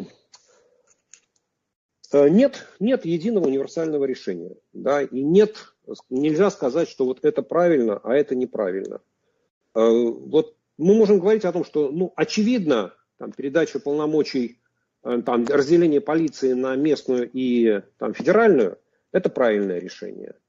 Да? Наверное, можно говорить о том, что э, ликвидация полномочий Федерального министерства там, образования в части контроля за средними школами тоже правильное решение. То есть, да, Федеральное министерство должно устанавливать какие-то стандарты, должно, возможно, определять правила лицензирования, но, вообще говоря, процесс точно совершенно можно отдавать э, в регионы, да, и, и в общем, регионы должны заниматься и э, определением того, какие школы нужны, чему, как они должны учить. Не говоря уже о том, что дальше мы говорим, вообще система высшего образования, в моем понимании, вообще нам должна перестать практически быть государственной.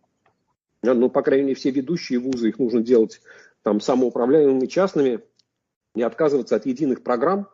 Ну, я не очень понимаю, почему там э, все вузы, университеты страны должны изучать э, по одну и ту же программу, при том, что у них и разная специализация, зачастую разные запросы регионов, разный набор преподавателей.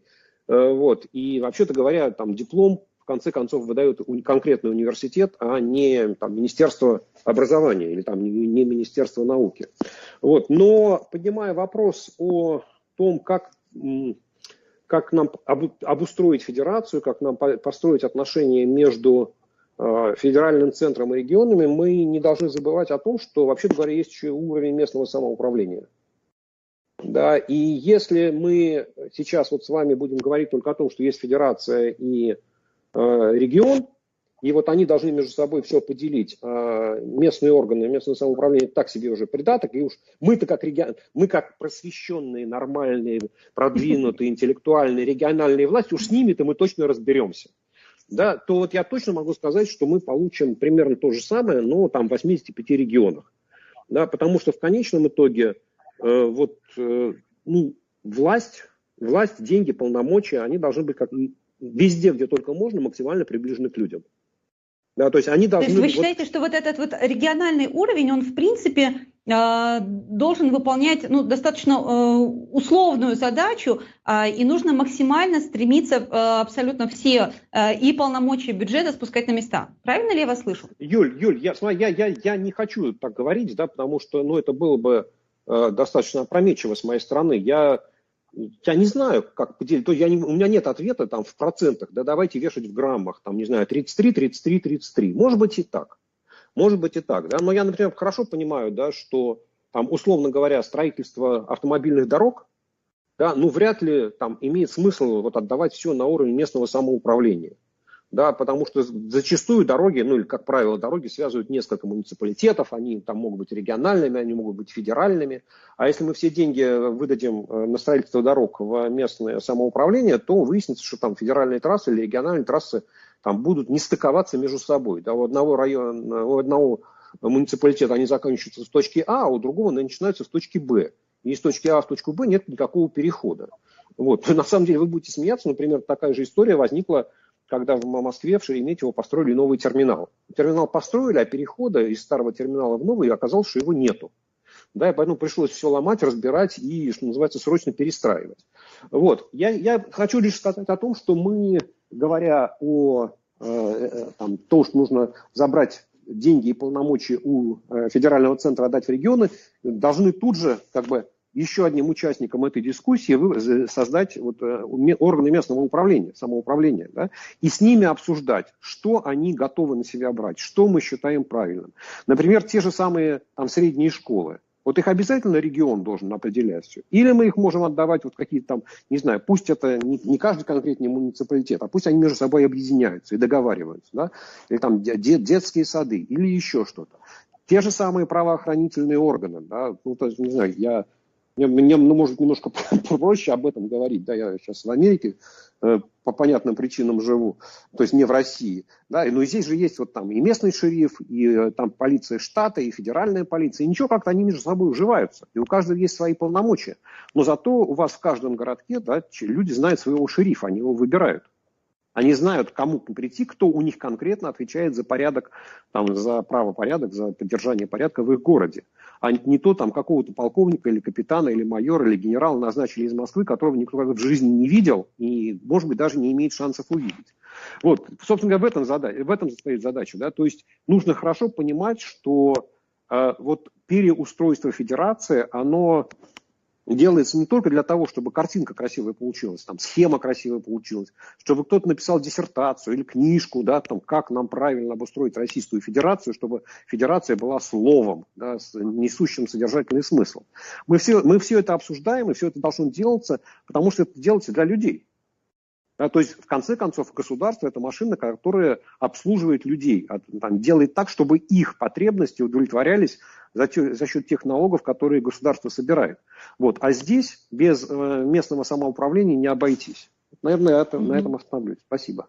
Спасибо вам за этот э, большой важный акцент. Э, действительно, мы э, говорим о федерации, мы говорим об уровне субъекта федерации, но местное самоуправление – это то, в конечном счете, с чем сталкивается действительно каждый житель города и поселка. Дамир Мусин, у вас есть комментарий к этому вопросу, насколько я понимаю? Да, очень короткий. Но просто я думаю, что все-таки у нас нет проблемы сверхконцентрации полномочий на федеральном уровне.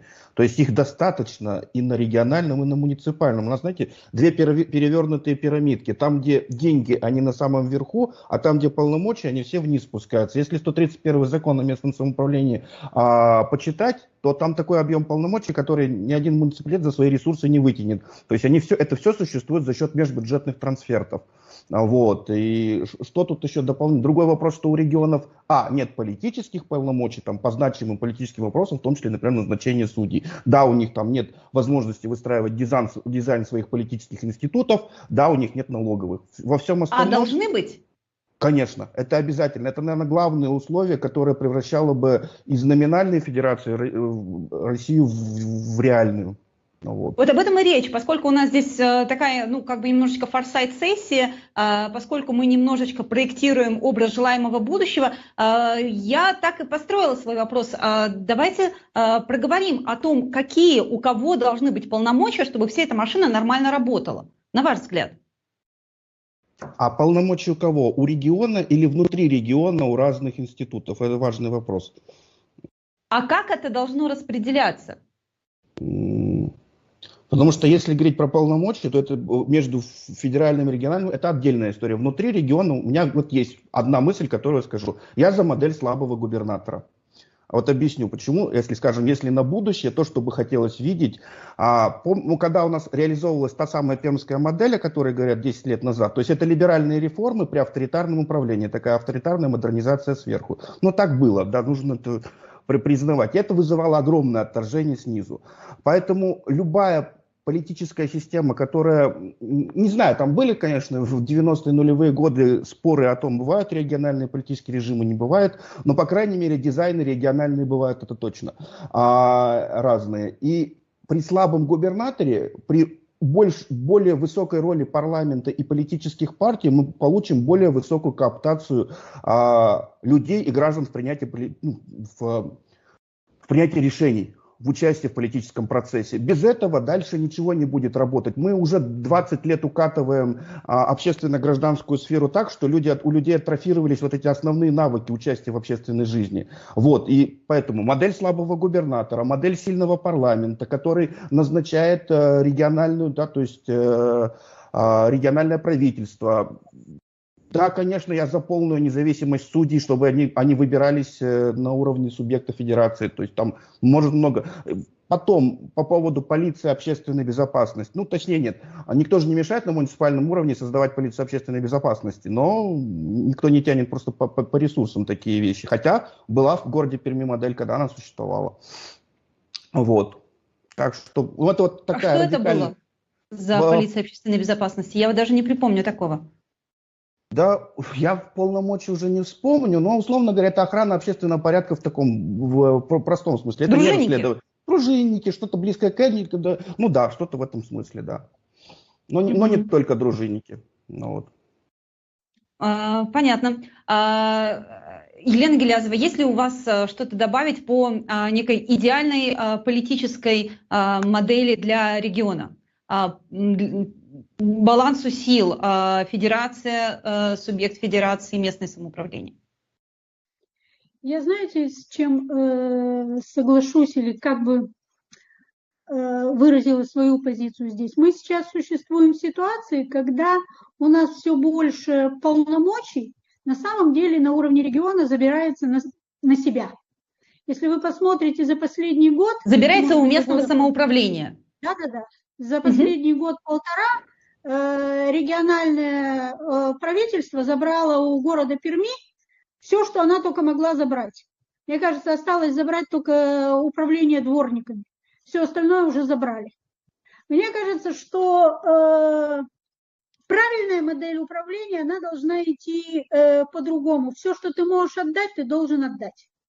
Важно договориться об общих правилах и принципах.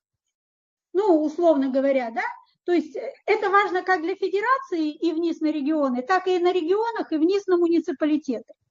Но есть, наверное, еще один уровень, который тоже чрезвычайно важен.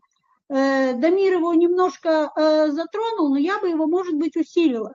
Мы за счет всей политики, которую развивали и на уровне федерации, и на уровне края, абсолютно отучили население, народ от того, что он народ, от того, что он может в чем-то участвовать и что от него что-то зависит. Ну, я могу привести пример, опять-таки, закона, который формально существует в Пермском крае, но реализуется он в абсолютно извращенной форме. Это закон об инициативном бюджете, который предполагает, что если население какого-либо муниципалитета хочет реализовать какой-то проект и собирает на него 10% денег, то остальные 90% доплачивает регион да, то есть, условно говоря, это возможность уже населения решить, что нам нужно освещение этой улицы, там, я не знаю, закопать такую-то канаву, да, проекты, как правило, небольшие, потому что они собирают свои деньги. И э, почему говорю, что в извращенной форме, что на сегодняшний день просто главы муниципалитетов свои хотелки оформляют таким образом. А э, население как было, так и остается э, в стороне. Хотя вот такого рода инициативы, они касаются и того, э, и бизнеса, собственно говоря. Почему государство должно заниматься э, вузами?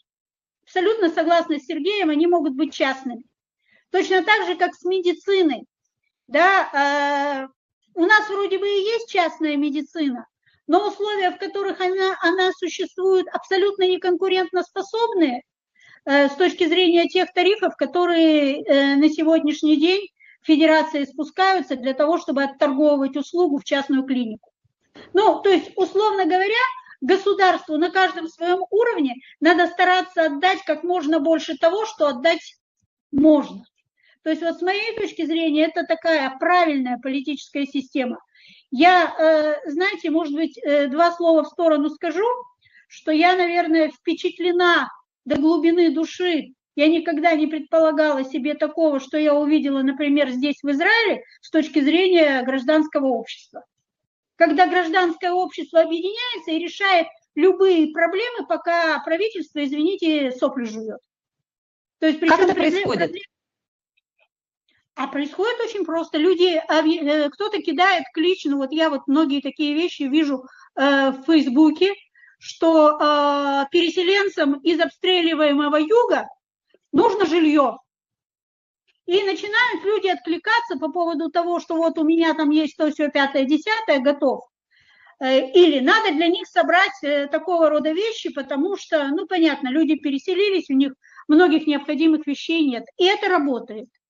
Или еще того э, круче, по моим представлениям, когда ситуация связана с тем, что сельскохозяйственные земли оставлены на юге, а урожай пропадает. Надо собраться, собрать урожай. Собираются люди, едут, собирают урожай. И там не работают никакие политические партии. Да? То есть это вот такая вот самоорганизация э, народа, причем того народа, который там полгода ходил, протестовал многотысячные э, значит, демонстрации, а сейчас мобилизовался, это отдельная, для меня оно абсолютно прекрасная э, история, которую бы я была бы очень рада, если бы она была э, в России. Поэтому ну, мне кажется, что сама ладно. политическая система должна инициировать такого рода вещи, понимаете? То есть она должна дать свободу, то есть она должна поощрять любое добровольчество. А у нас, если я не ошибаюсь, после наводнения, не помню в каком году, в Краснодарском крае, э, самостоятельное добровольчество вообще было запрещено, да? Помните, когда было э, наводнение и спасали... Волонтеров просто не пускали. Волонтеров, да, да. После вот этого я именно это ставили... хотела сказать. А, в защиту россиян а, я хотела сказать, что а, на человеческом уровне вот эта готовность объединяться в каком-то благотворительном жесте, в благотворительном движении у нас существует. У нас существуют большие волонтерские движения, и они существовали и раньше. У нас, не знаю, тот же, тот же фонд Дед Морозим, например, Э, отзывчивость, готовность э, вкладываться э, деньгами, временем, силами, компетенциями в помощь тем, кому она нужна, мне кажется, что у наших людей до сих пор есть, и это наблюдается как внутри России, так и за рубежом в эмигрантском сообществе. Другое дело, что действительно любые вот такие вот горизонтальные инициативы, они все чаще наталкиваются на отчаянное административное сопротивление. Э, вы говорите, да, Елена Ефимовна, что э, нужно э, стремиться как можно больше отдавать. Чем больше можешь отдать, сколько можешь, столько отдай. А почему, на ваш взгляд, происходит ровно противоположный процесс? Почему региональная власть в Пермском крае забирает полномочия у, у муниципальной? Ну, э, на то она и власть в худшем ее выражении, да, это желание контролировать и определять все, все вокруг. Это не умение и не желание делегировать. Я не буду тут э, говорить про какие-то там коррупционные или прочие-прочие вещи, да, это э, на самом деле отдавать сложнее, чем забирать. Понимаете, управление, когда я могу э, наехать на конкретную Марью Ванну, вот это управление. А когда ты управляешь сообществом людей, которые делают что-то, это значительно более сложная система. Ну и она не очень выгодная. Как сделать так, чтобы она заработала? Это э, вот в сегодняшних реалиях в России она не заработает. Угу. И я тут, э, знаете, буду полчаса говорить, почему она не заработает. Кстати, одна из э, ее составляющих – это абсолютно иждивенческая система, которая построена в рамках социального обеспечения. Да? Когда, по сути дела, у человека все равно складывается ощущение, что практически все, что у него есть, ему должно дать государство. И человек абсолютно не не думает о том, что он 20 раз оплатил государству все то, что оно ему как бы по доброте своей дает обратно, будь то образование для детей, детские сады, медицина, ну и так далее и тому подобное. Пенсия, которую ты там заплатил, да, а потом ее тебе опять не дали, ну и так далее и тому подобное. То есть сама по себе система патерналистская, она превращает человека э, в, в ребенка, не самостоятельного. Э, у нас, кстати, даже сама система воспитания, она такая. У нас хороший ребенок – это послушный ребенок, а потом он вырастает в послушного взрослого. И, Золотые слова. Вещи надо менять. А, хорошо, а, тогда а, давайте уже попробуем перейти к рецептам. А, следующий а, раздел а, нашей конференции, вот он, тот самый день Д, вот то самое окно возможностей, которое внезапно открылось. Как всегда, никто к этому не был готов. Но что же делать? Что мы можем порекомендовать? делать, например, региональным, и раз уж мы о них говорим, в региональным властям и местному самоуправлению – а, и что мы можем сами, как а, граждане России, оставаясь гражданами России, а, предпринять в той ситуации для того, чтобы, как сказал один из наших спикеров, взять власть, взять свою свободу, потому что власть не дают, ее берут. У кого какие идеи? Переходим в режим мозгового штурма и личных рецептов. А, Дамир, у вас есть рука? Э, у меня она все время поднята, потому что я не знаю, как ее отжать теперь, она не отжимается. Вот. вот не знаете, как отжать, теперь говорите, как нам э, действовать, э, когда у нас появится шанс на модернизацию. А, так, вот сейчас я пока не готов а, с, с какими-то готовыми рецептами по этому поводу. Вот. А, я единственное, что эм, может, все-таки, да, кто-то все же другой выскажется. Хорошо, Пока соберусь Сергей мыслями. Сергей, пожалуйста. Да, спасибо, Юль. А, если наступил день Д, мы начинаем обсуждать эту проблему, то мы опоздали. Уже поздно. Уже процесс пошел, и что бы мы с вами сейчас не начали говорить, но если день Д уже случился, то мы не то что в последний вагон уходящего поезда, а мы только его где-то на линии горизонта увидим, и уже ничего не успеем. Начинать нужно сегодня, когда день Д еще впереди, и мы не знаем, когда он.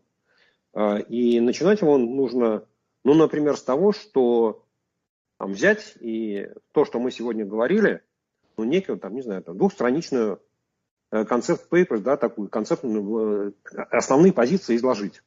И вывесить, вывесить э, в открытое обсуждение. А давайте обсуждать. Давайте обсуждать, пишите, что вы считаете правильным. Да? Вот по крупным блокам. Что, и причем, вот, ну, я согласен э, с Еленой, э, только вот которая говорит, что нужно отдать все, что только можно, только я построил все наоборот. А давайте начнем снизу. Вот снизу. Вот смотрите, люди, вы живете, вы живете у себя в городе, в поселке, в селе, деревне, неважно. Да? Вот как вы считаете, что для вас должны делать ваши местные власти? Вот за что они должны отвечать. Вот за это, за это, за это. Можно там подсказки давать. А что они должны отдать на уровень региона? Да? А вот только то, что не получается отдать на уровень региона, ну, не знаю, там оборона, да, там управление электросетями, охрана границы, денежная система, ну, какие-то такие базовые вещи, там, внешняя политика, да, это уходит на, на уровень э, федеральный. Да, там, там та же самая пенсионная, наверное, система, еще там можно продолжать. Да? Вот начинать надо с этого. Нужно, вот я бы предлагал оставить все, что можно, да, отдать то, что не получается. И предложить людям обсудить. И что это? Да, я не знаю. Может быть, может быть, получится так, что никакого интереса эта идея не вызовет. Да, найдутся там 10 или 15 человек, которые что-нибудь напишут, половина из них э, напишет какие-нибудь ернические или хамские вещи, ну и на этом это означает, что, вообще говоря, там, россиянам ну, все равно, в какой стране они живут, как у них все это устроено, их это не волнует. Вот а мы живем э, под собой ничью страны, и нам не важно, как она называется, что она делает. Самое главное, чтобы она мне давала то, что дает сегодня, и э, чтобы меня не трогало. А может быть, наоборот, мы с вами получим там 15 тысяч отзывов, да, из которых мы вполне сможем составить какую-то содержательную бумагу. И вот эта бумага, условно говоря, возникает на уровне Пермского края. После этого мы говорим, ребята, а давайте вот Татарстан, давайте мы с вами проведем обсуждение. Вот как вы смотрите? Вот мы видим такое. Да, как вы смотрите? Нам же с вами нужен одинаковый принцип. Мы же не можем сделать так, что, условно говоря, средние школы в Пермском крае, они будут э, управляться э, местными органами местного самоуправления. Да, Татария, Татарстан скажет, что мы хотим, чтобы у нас управлялось все на уровне республики, а Екатеринбург скажет, не, не, не, пусть всем Москва занимается. Так не получится да, потому что у нас должен быть какой-то единый подход по этому вопросу. Мы должны договориться между собой. Вот, вот я, я бы начинал с этого. Да, и, а дальше, если мы вдруг когда-то нам удастся об этом договориться, о том, что мы можем оставить, что мы хотим оставить, а что мы можем отдать, вот тогда после этого можно будет переходить к вопросу о том, какие деньги, каким уровнем должны доставаться. Да, ну потому что поделить деньги проще простого. Ну, слушайте, у нас знаете, 145 миллионов человек готовы поделить деньги, особенно если они не свои. Да, то есть мы запросто этим займемся между любыми бюджетами, в любых пропорциях, по любым основаниям. Но я, я повторю, бюджетное планирование – это когда ты понимаешь, на что ты даешь деньги. Да, если деньги остаются у местного самоуправления, то люди, которые живут в этом муниципалитете, они должны понимать, что за эти деньги они получат это. Да, и они должны иметь возможность контролировать, они должны иметь возможность влиять на это дело. Не знаю, вот как это, как вы сказали, инициативный бюджет – да, ведь примерно такую же схему Никита Белых, когда он был губернатором Кировской области, у себя э, в области э, провел. Да, это называлось у него э, самообложение. Но там было 50 на 50. Да, то есть там э, люди должны были дать 50% денег, а 50% давал э, э, областной бюджет. Да, и там, условно, в первый год, там, не помню, там было там 4-5 проектов, во второй там было 15, а в третьих что там ближе к сотне появилось. Опять тоже не нужно думать, что это все появится вот просто так. Но он ездил, он ездил по области, он рекламировал, он рассказывал, он общался с людьми. Потому что если просто принять этот закон, положить на полку, и никто, кроме, не знаю, там, губернатора и, не знаю, там, пар, пары, как они, начальников муниципалитетов об этом не знают, ну, собственно говоря, так он и будет лежать неизвестным для населения. Вот, поэтому, собственно говоря, вот такие рецепты. Да, начинать сегодня, а не ждать дня Д, а второй начинать пред, писать предложение, что мы хотим увидеть. Спасибо. Спасибо. А, Елена Ефимовна, какие у вас есть соображения, с чего нужно начинать и когда нужно начинать? Мне очень нравится то, что сказал Сергей. Но у меня только опасение связано с тем, что если мы сейчас начнем это обсуждать, то в обсуждении будут участвовать только те, кто сейчас не в, не в Перми, не в Пермском крае. И вот это вот то ограничение, которое я не знаю, как преодолеть. Вы э, серьезно думаете, что э, даже э, вот такая достаточно безобидная тема, как разделение полномочий между местным самоуправлением и уровнем региона, между уровнем региона и Москвой, она может эм, стоить человеку каких-то больших неприятностей? Ну, Нет, она точно не, не, будет, не будет стоить там это самое обвинение в экстремизме или что там у нас сейчас. Дискредитация э, армии. Дискредитации чего-нибудь, э, безусловно, не будет стоить.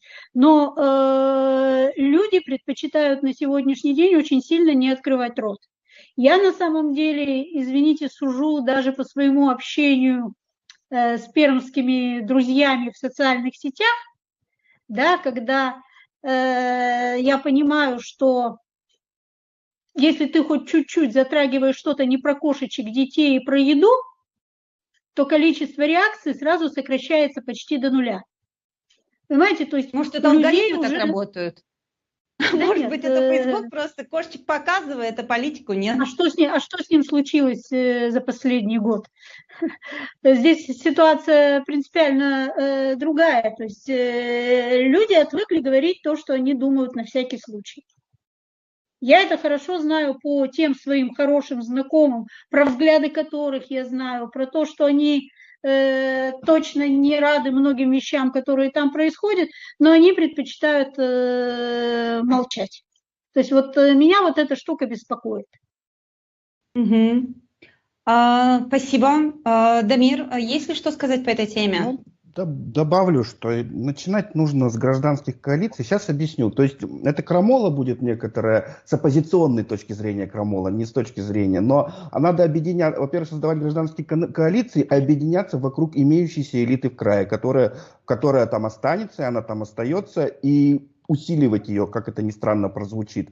Потому что не с люстрациями бегать, а мы вас ату. Нет, на тот момент, когда это случится час X, время для торга с центром федерации будет очень маленькое.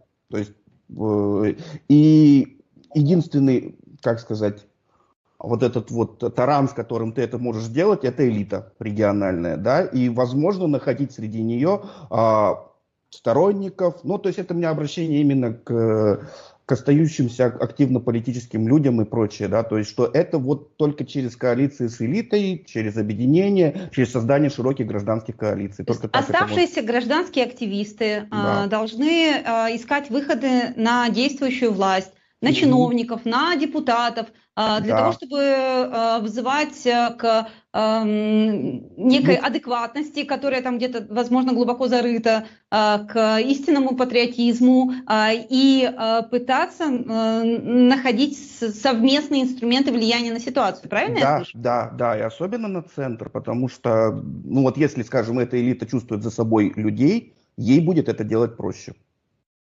Вот. Это вообще реально?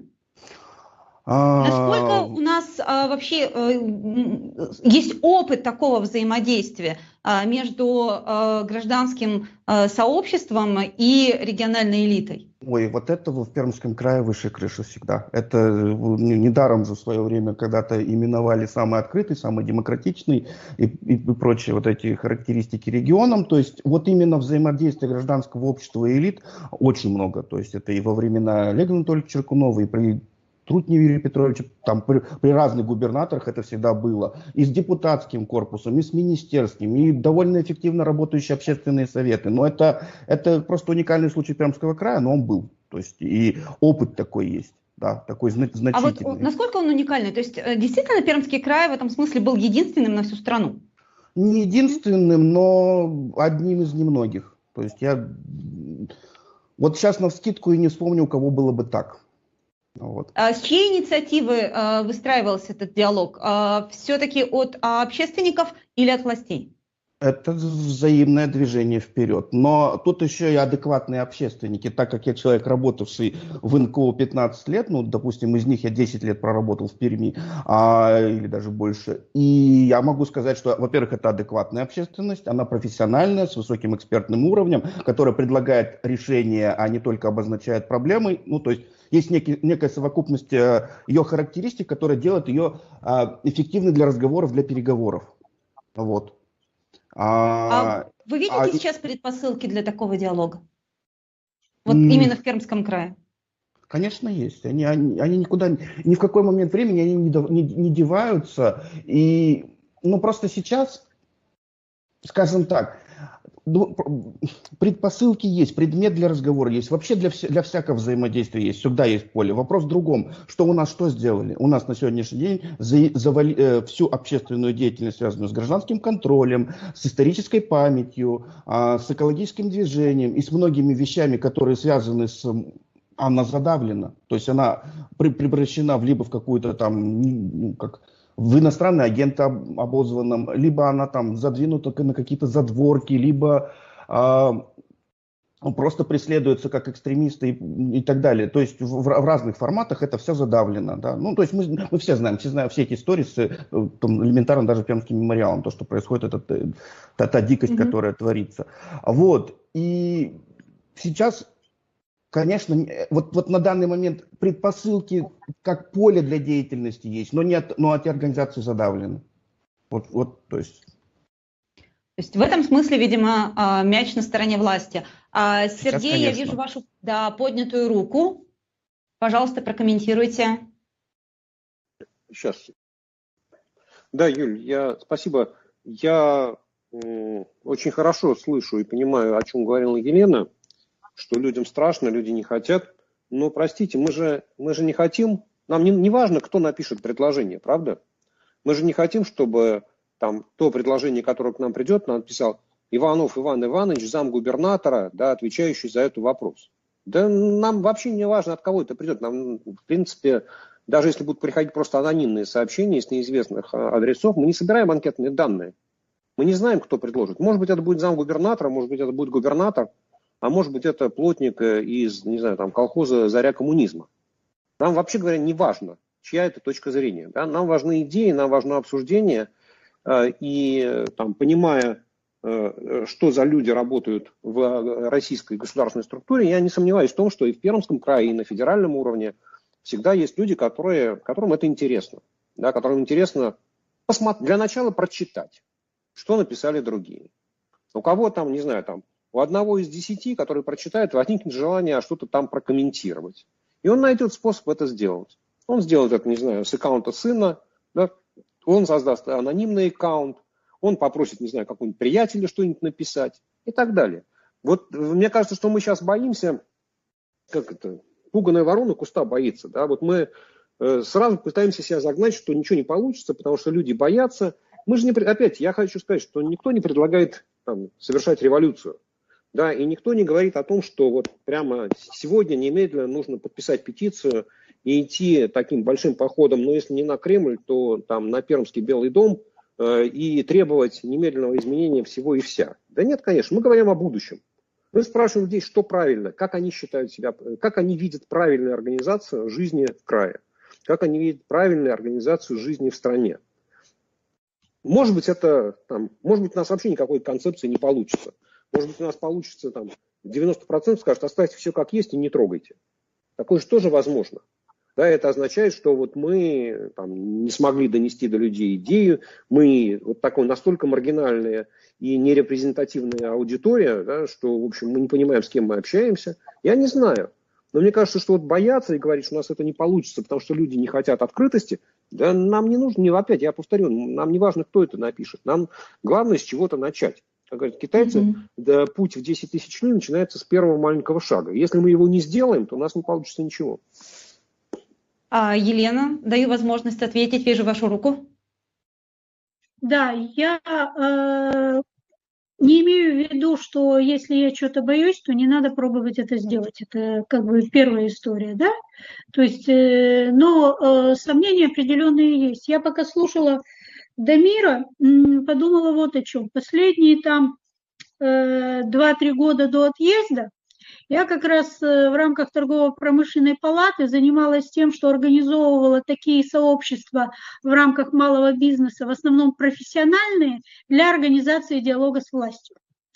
И вот эти вот профессиональные сообщества в рамках именно своего существования, ну, например, частной медицины или городских перевозок, ну и так далее, или частного дошкольного образования, да, то есть у каждого из них, сообщества я имею в виду, была достаточно понятная и, в принципе, общая картинка того, как они видят существование именно своей отрасли, хотели бы видеть, да? Ну и дальше возникал диалог с властью, в девяти случаях из десяти нам не удавалось договориться, но в некоторых случаях нам до чего-то договориться удавалось, да? То есть вот такого рода профессиональные сообщества, которые могут видеть в том числе то, как можно обустроить вот эту вот самую будущую картинку, а там ведь э, это же касается всего, да, в том числе, куда отдаются полномочия, да, какова там роль э, малого бизнеса в той или другой отрасли, или бизнеса вообще в той или другой отрасли. То есть вот эти вот штуки, их э, точно можно пробовать делать, ну, как бы понимая, что мы будем собирать некую мозаику. Вот как-то так. Смотрите, у нас получается такая э, довольно э, полная картинка. Э, мы говорим о том, как, э, э, скажем так, возбуждать, пробуждать э, э, инициативу от э, рядовых граждан. Э, мы говорим э, об э, инициативе и о диалоге на уровне НКО и региональной власти. Мы говорим о малом и среднем бизнесе и о неких профессиональных сообществах. Но а, сейчас мне хочется вернуться вот к той теме, которую мы затронули в начале нашего эфира, а, о некой а, коалиции, которая возможно или невозможно сегодня на уровне глав регионов. И какие инструменты сегодня реально могли бы помочь эту коалицию создать?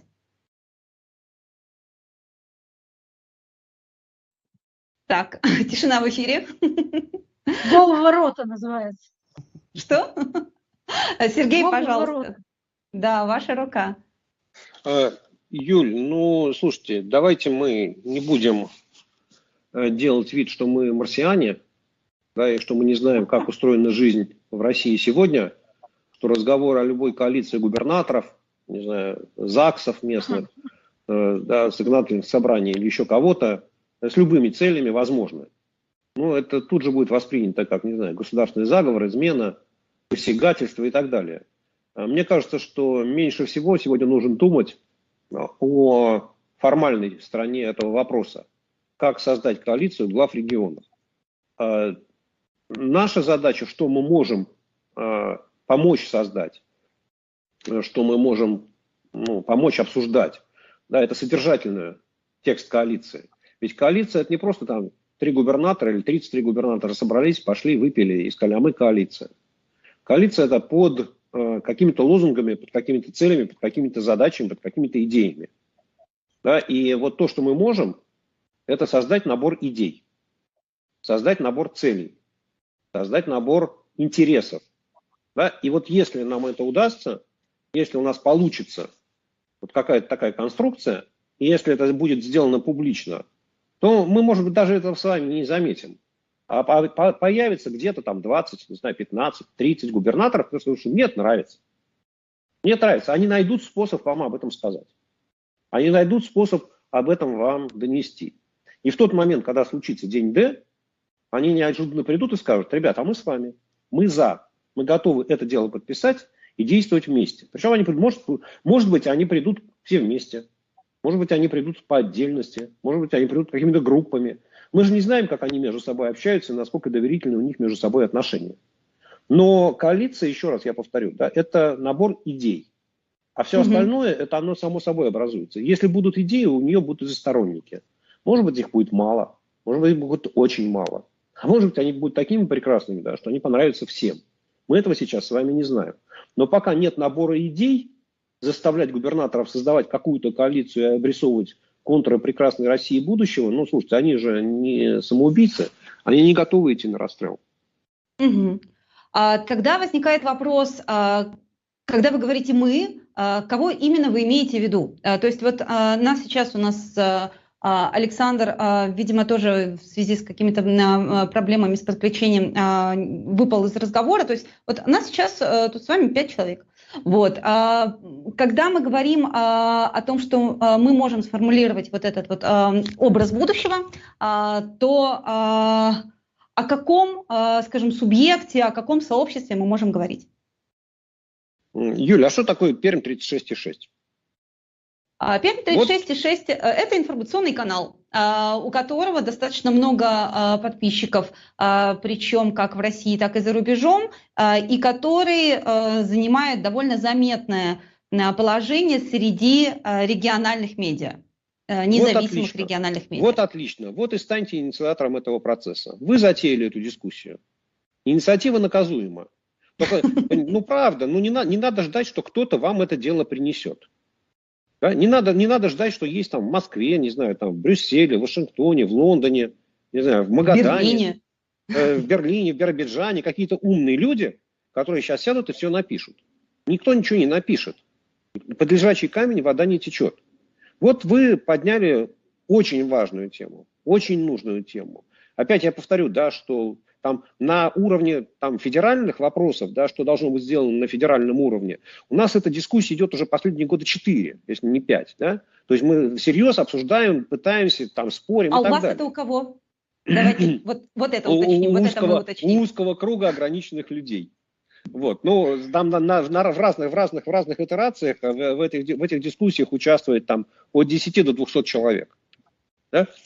Вот. Но э, вот вопрос условно говоря, отношений с э, регионами, вопрос отношений регионов и местного самоуправления, он нас как бы подвисает. У нас есть некие общие лозунги, там при желании все это дело можно найти в интернете. Да? Мы, мы опять мы не делаем с, там, результаты своей работы э, секретными. Это не является секретом, просто опять это, это набор идей.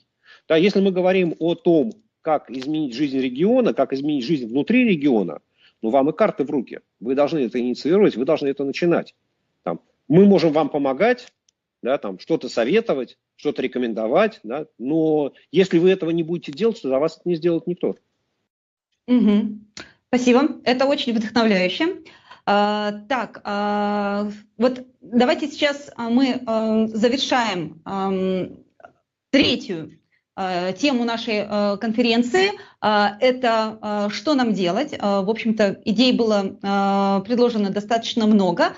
И э, перейдем к четвертой, к заключительной, которую э, мы назвали, собственно, Пермский э, край в России, и прекрасной э, России будущего. Э, уже э, тоже прозвучала э, мысль о том, что в отличие от э, некоторых, например, национальных республик, Пермский край совершенно точно никуда ни от кого не отделится, э, потому что край он только номинально, а находится он в самом сердце страны, э, но э, настолько ли это э, действительно однозначно. А, и а, вообще, в принципе, а, как бы, например, пермякам хотелось видеть роль нашего родного региона в нашей родной стране, и как бы хотелось видеть эту роль нашим федеральным экспертам.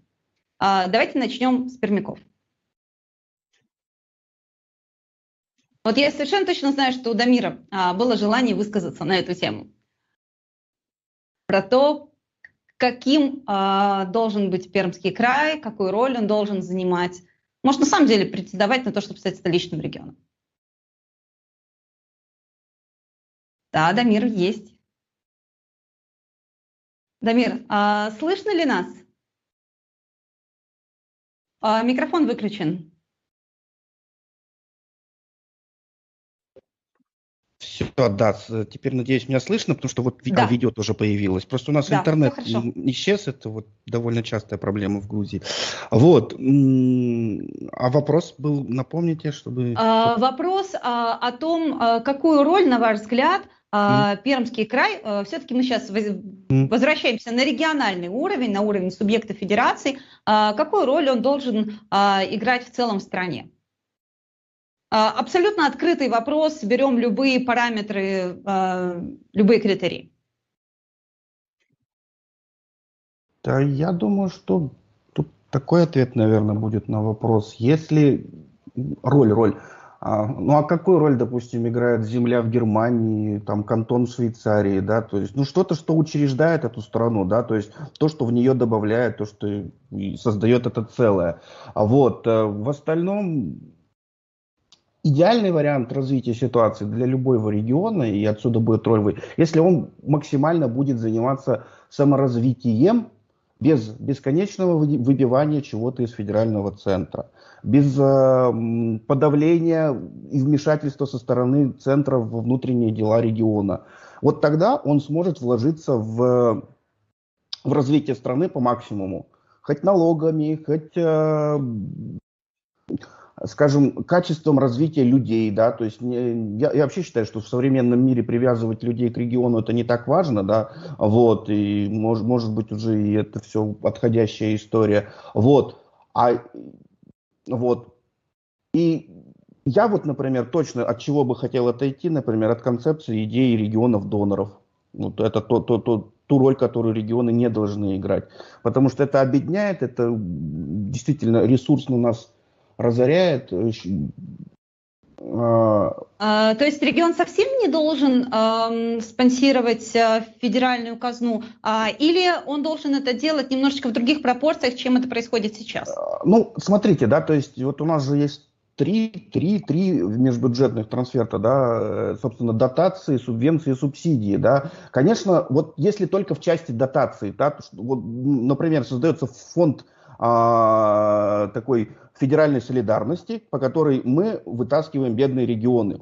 Во всем остальном потребностей нет. Да? То есть вот, субвенции вообще вещь будет странная. Если мы наконец-то разберемся с полномочиями и поймем, как они финансируются, то не надо будет этими странными межбюджетными трансфертами в большей степени заниматься. Вот. Э, что касаемо... Э, да, дотации может быть, но это в форме такой фонда федеральной солидарности. Да, то есть, когда регион, вот как раз и коалиция вам регионов, когда они объединяются по какому-то нужному, значимому вопросу и спасают тех, которые не могут сами себя обеспечить. Но это такая идеальная модель, которая никогда не будет. То есть, это то, то, то чего бы я хотел. Вот. Спасибо. А, Елена? Ну, я бы, наверное, ответила, чего бы я хотела, чтобы, каким бы я хотела видеть Пермский край, наверное, в таком ключе.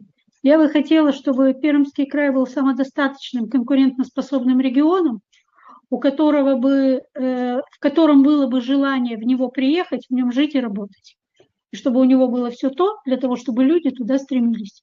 В конце концов, поменять отрицательную миграцию на положительную, минус на плюс. Ну а что для этого надо, мы пробовали немножко говорить, не все сказали. Ну, да, действительно, э, рецептов может быть много. Самое главное, чтобы были люди, которые а, горели бы а, этим желанием и этой идеей. Перед тем, как... А у вас, я... Юля, возникло желание вернуться в Пермский край? Ох, да, по большому счету, у меня есть желание инвестировать себя в Пермский край и вкладываться в его а, развития, даже находясь а, за его пределами. А, сейчас стоит вопрос о том, чтобы возвращаться, в принципе, в Россию и иметь возможность там совершенно спокойно, не боясь, например, проводить вот такие эфиры, которые говорят о будущем, которые спокойно и смело предлагают проектирование нашего с вами совместного будущего без оглядки на то, что нам за это откуда-то может прилететь. И а, сейчас э, я э, дам слово Сергею, но перед этим я хочу немножечко отвлечься на вопросы и комментарии, которые появляются под трансляцией нашей конференции в YouTube. Я думала, что наши зрители станут, скажем так, полноценными участниками дискуссии, но скорее могу использовать эти тексты как некую иллюстрацию, а, может быть, грустную иллюстрацию а, того, что по сути а, существо разговора, основная тема, нерв нашего уже почти двухчасового разговора практически никем, за редким исключением, не были восприняты. О чем хотели бы знать наши зрители? Пойдут ли участники СВО на реабилитацию или э, в тюрьму? Для чего э, Путин приезжал в Пермь? На какие средства Черкунов купил замок на юге Франции? Так, э, в общем, по, по какой причине в Перми нет метро? В Питере и в Киеве почвы хуже, но метро есть. Я не знаю, честно говоря, что с этим делать. И насколько а, действительно а, затеянный нами сегодня разговор а, интересен широкой аудитории, интересен Перми, интересен российский, российской публике, российскому зрителю в YouTube. Э, не знаю, сколько народу досмотрело нас до конца, но так или иначе очень хочется верить в лучшее и попробовать реализовать все те рецепты, э, все те шаги, а, которые сегодня были озвучены. А, Сергей а, Алексашенко, пожалуйста, ваш взгляд из-за океана на возможное будущее Пермского края в прекрасной России будущего. Юль, ну мне не нравится слово «взгляд из-за океана». Да, то, что я живу за океаном, вынужден жить здесь, это не означает, что я гляжу на Пермский край или на Россию как с Марса. Да, и мне наплевать, что там происходит. И я там носу поковырял, в затылке почесал, на потолок поплевал и сказал, слушайте, ребята, давайте попробуем еще вот это. У меня столько много интересных идей. Я, я гражданин России, да, я переживаю за страну, мне нравится Пермский край, я с удовольствием туда ездил и общался и с Трутневым в его лучшие годы. Я считаю, что там, условно говоря, вот середина нулевых годов, ну, он был одним из наиболее интересных, содержательных губернаторов России. С ним было интересно говорить, с ним было интересно запускать новые проекты, э, с ним было интересно общаться. Да, то же самое с Олегом Черкуновым. Вот. А что, как я вижу, как я вижу Пермский край? Первое, Дамир, я бы предложил отказаться от использования слова регион-донор и регион-реципиент. Это вредная концепция. Она супер вредная концепция, и она вносит раскол между регионами. Э, ну, нет никакой заслуги у там, Ямал-Ненецкого округа в том, что у него там есть нефть. Или у Пермского края есть нефть и есть, не знаю, там калий, да, есть э, еще что-то. Вот нет, нет в этом заслуги ни губернатора, ни населения. Ну, так жизнь сложилась, что у вас что-то есть, а в Тамбовской области ничего этого нет. Да, и в этом отношении мне кажется, что э, нужно договариваться о том, что есть единые правила для всех. Да, ведь на самом деле то, что вы сказали, вот должен быть какой-то единый фонд поддержки регионов для поддержки слабых, там, объективно менее обеспеченных экономическими ресурсами регионов. Все это было сделано еще там, в 1995 году.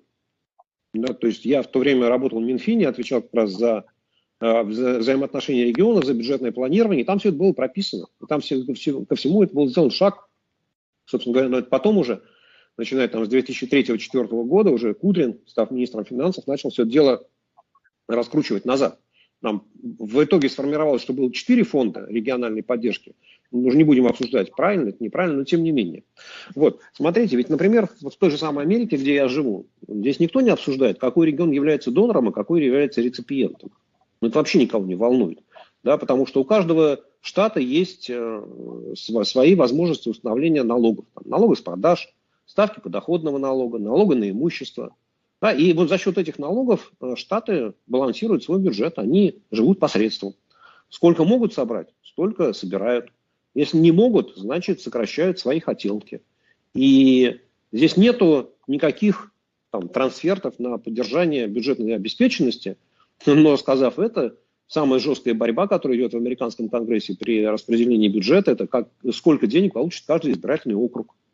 Да, и там каждый из 435 членов Палаты представителей знает, что в его округе есть одно из оборонных предприятий, которое производит что-то для Пентагона. И поэтому все заинтересованы в равной мере в росте военных расходов, потому что от этого военного пирога каждый может отщепнуть себе свой кусочек. То есть эта торговля, она всегда все равно будет происходить, она все равно будет существовать. Но термина там, регион-донор или регион-реципиент, ну, точно ее нет в Америке. Вообще в Америке интересный федеральный бюджет. Здесь 85% его доходов – это подоходный налог и то, что у нас называется социальный налог. 85%. Вот, да, два налога дают все. А в России, соответственно, взять там НДС на, на внутренний импортный и там все, что связано с добычей природных ресурсов. Вот вам 85%. Да, просто сравните, там, какая экономика на чем строится.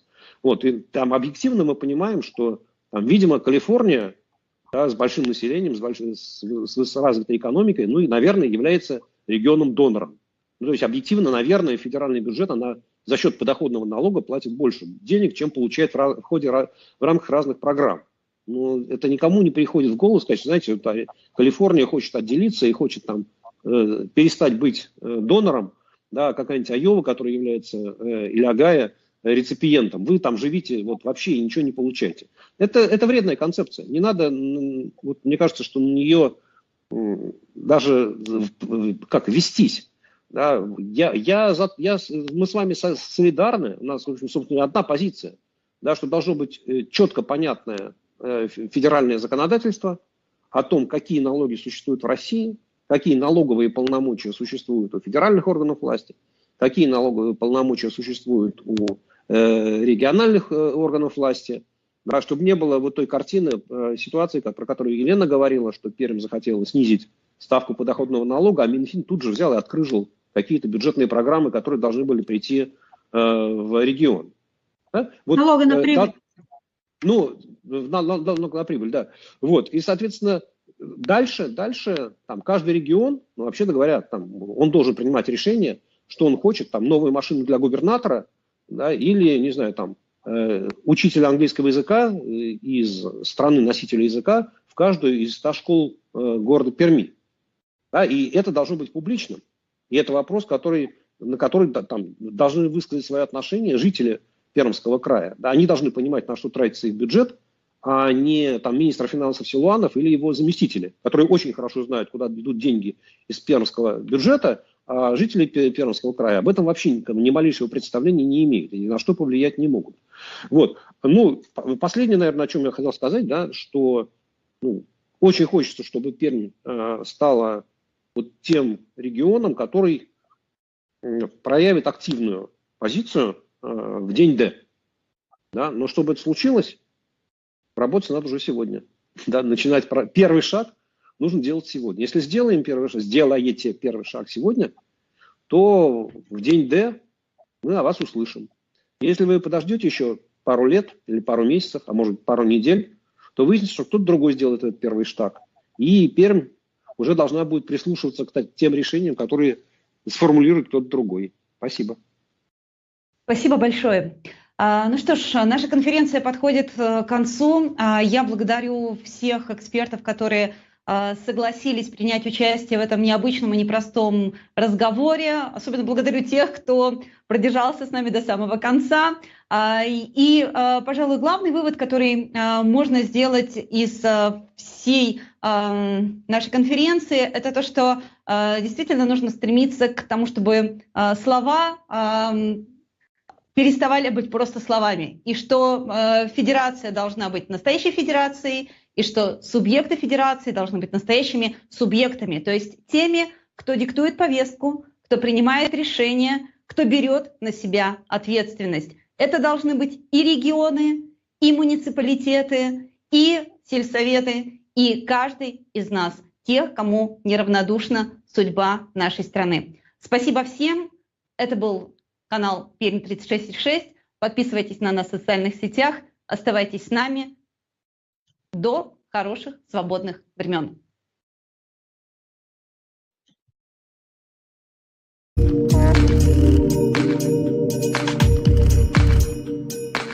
Thank.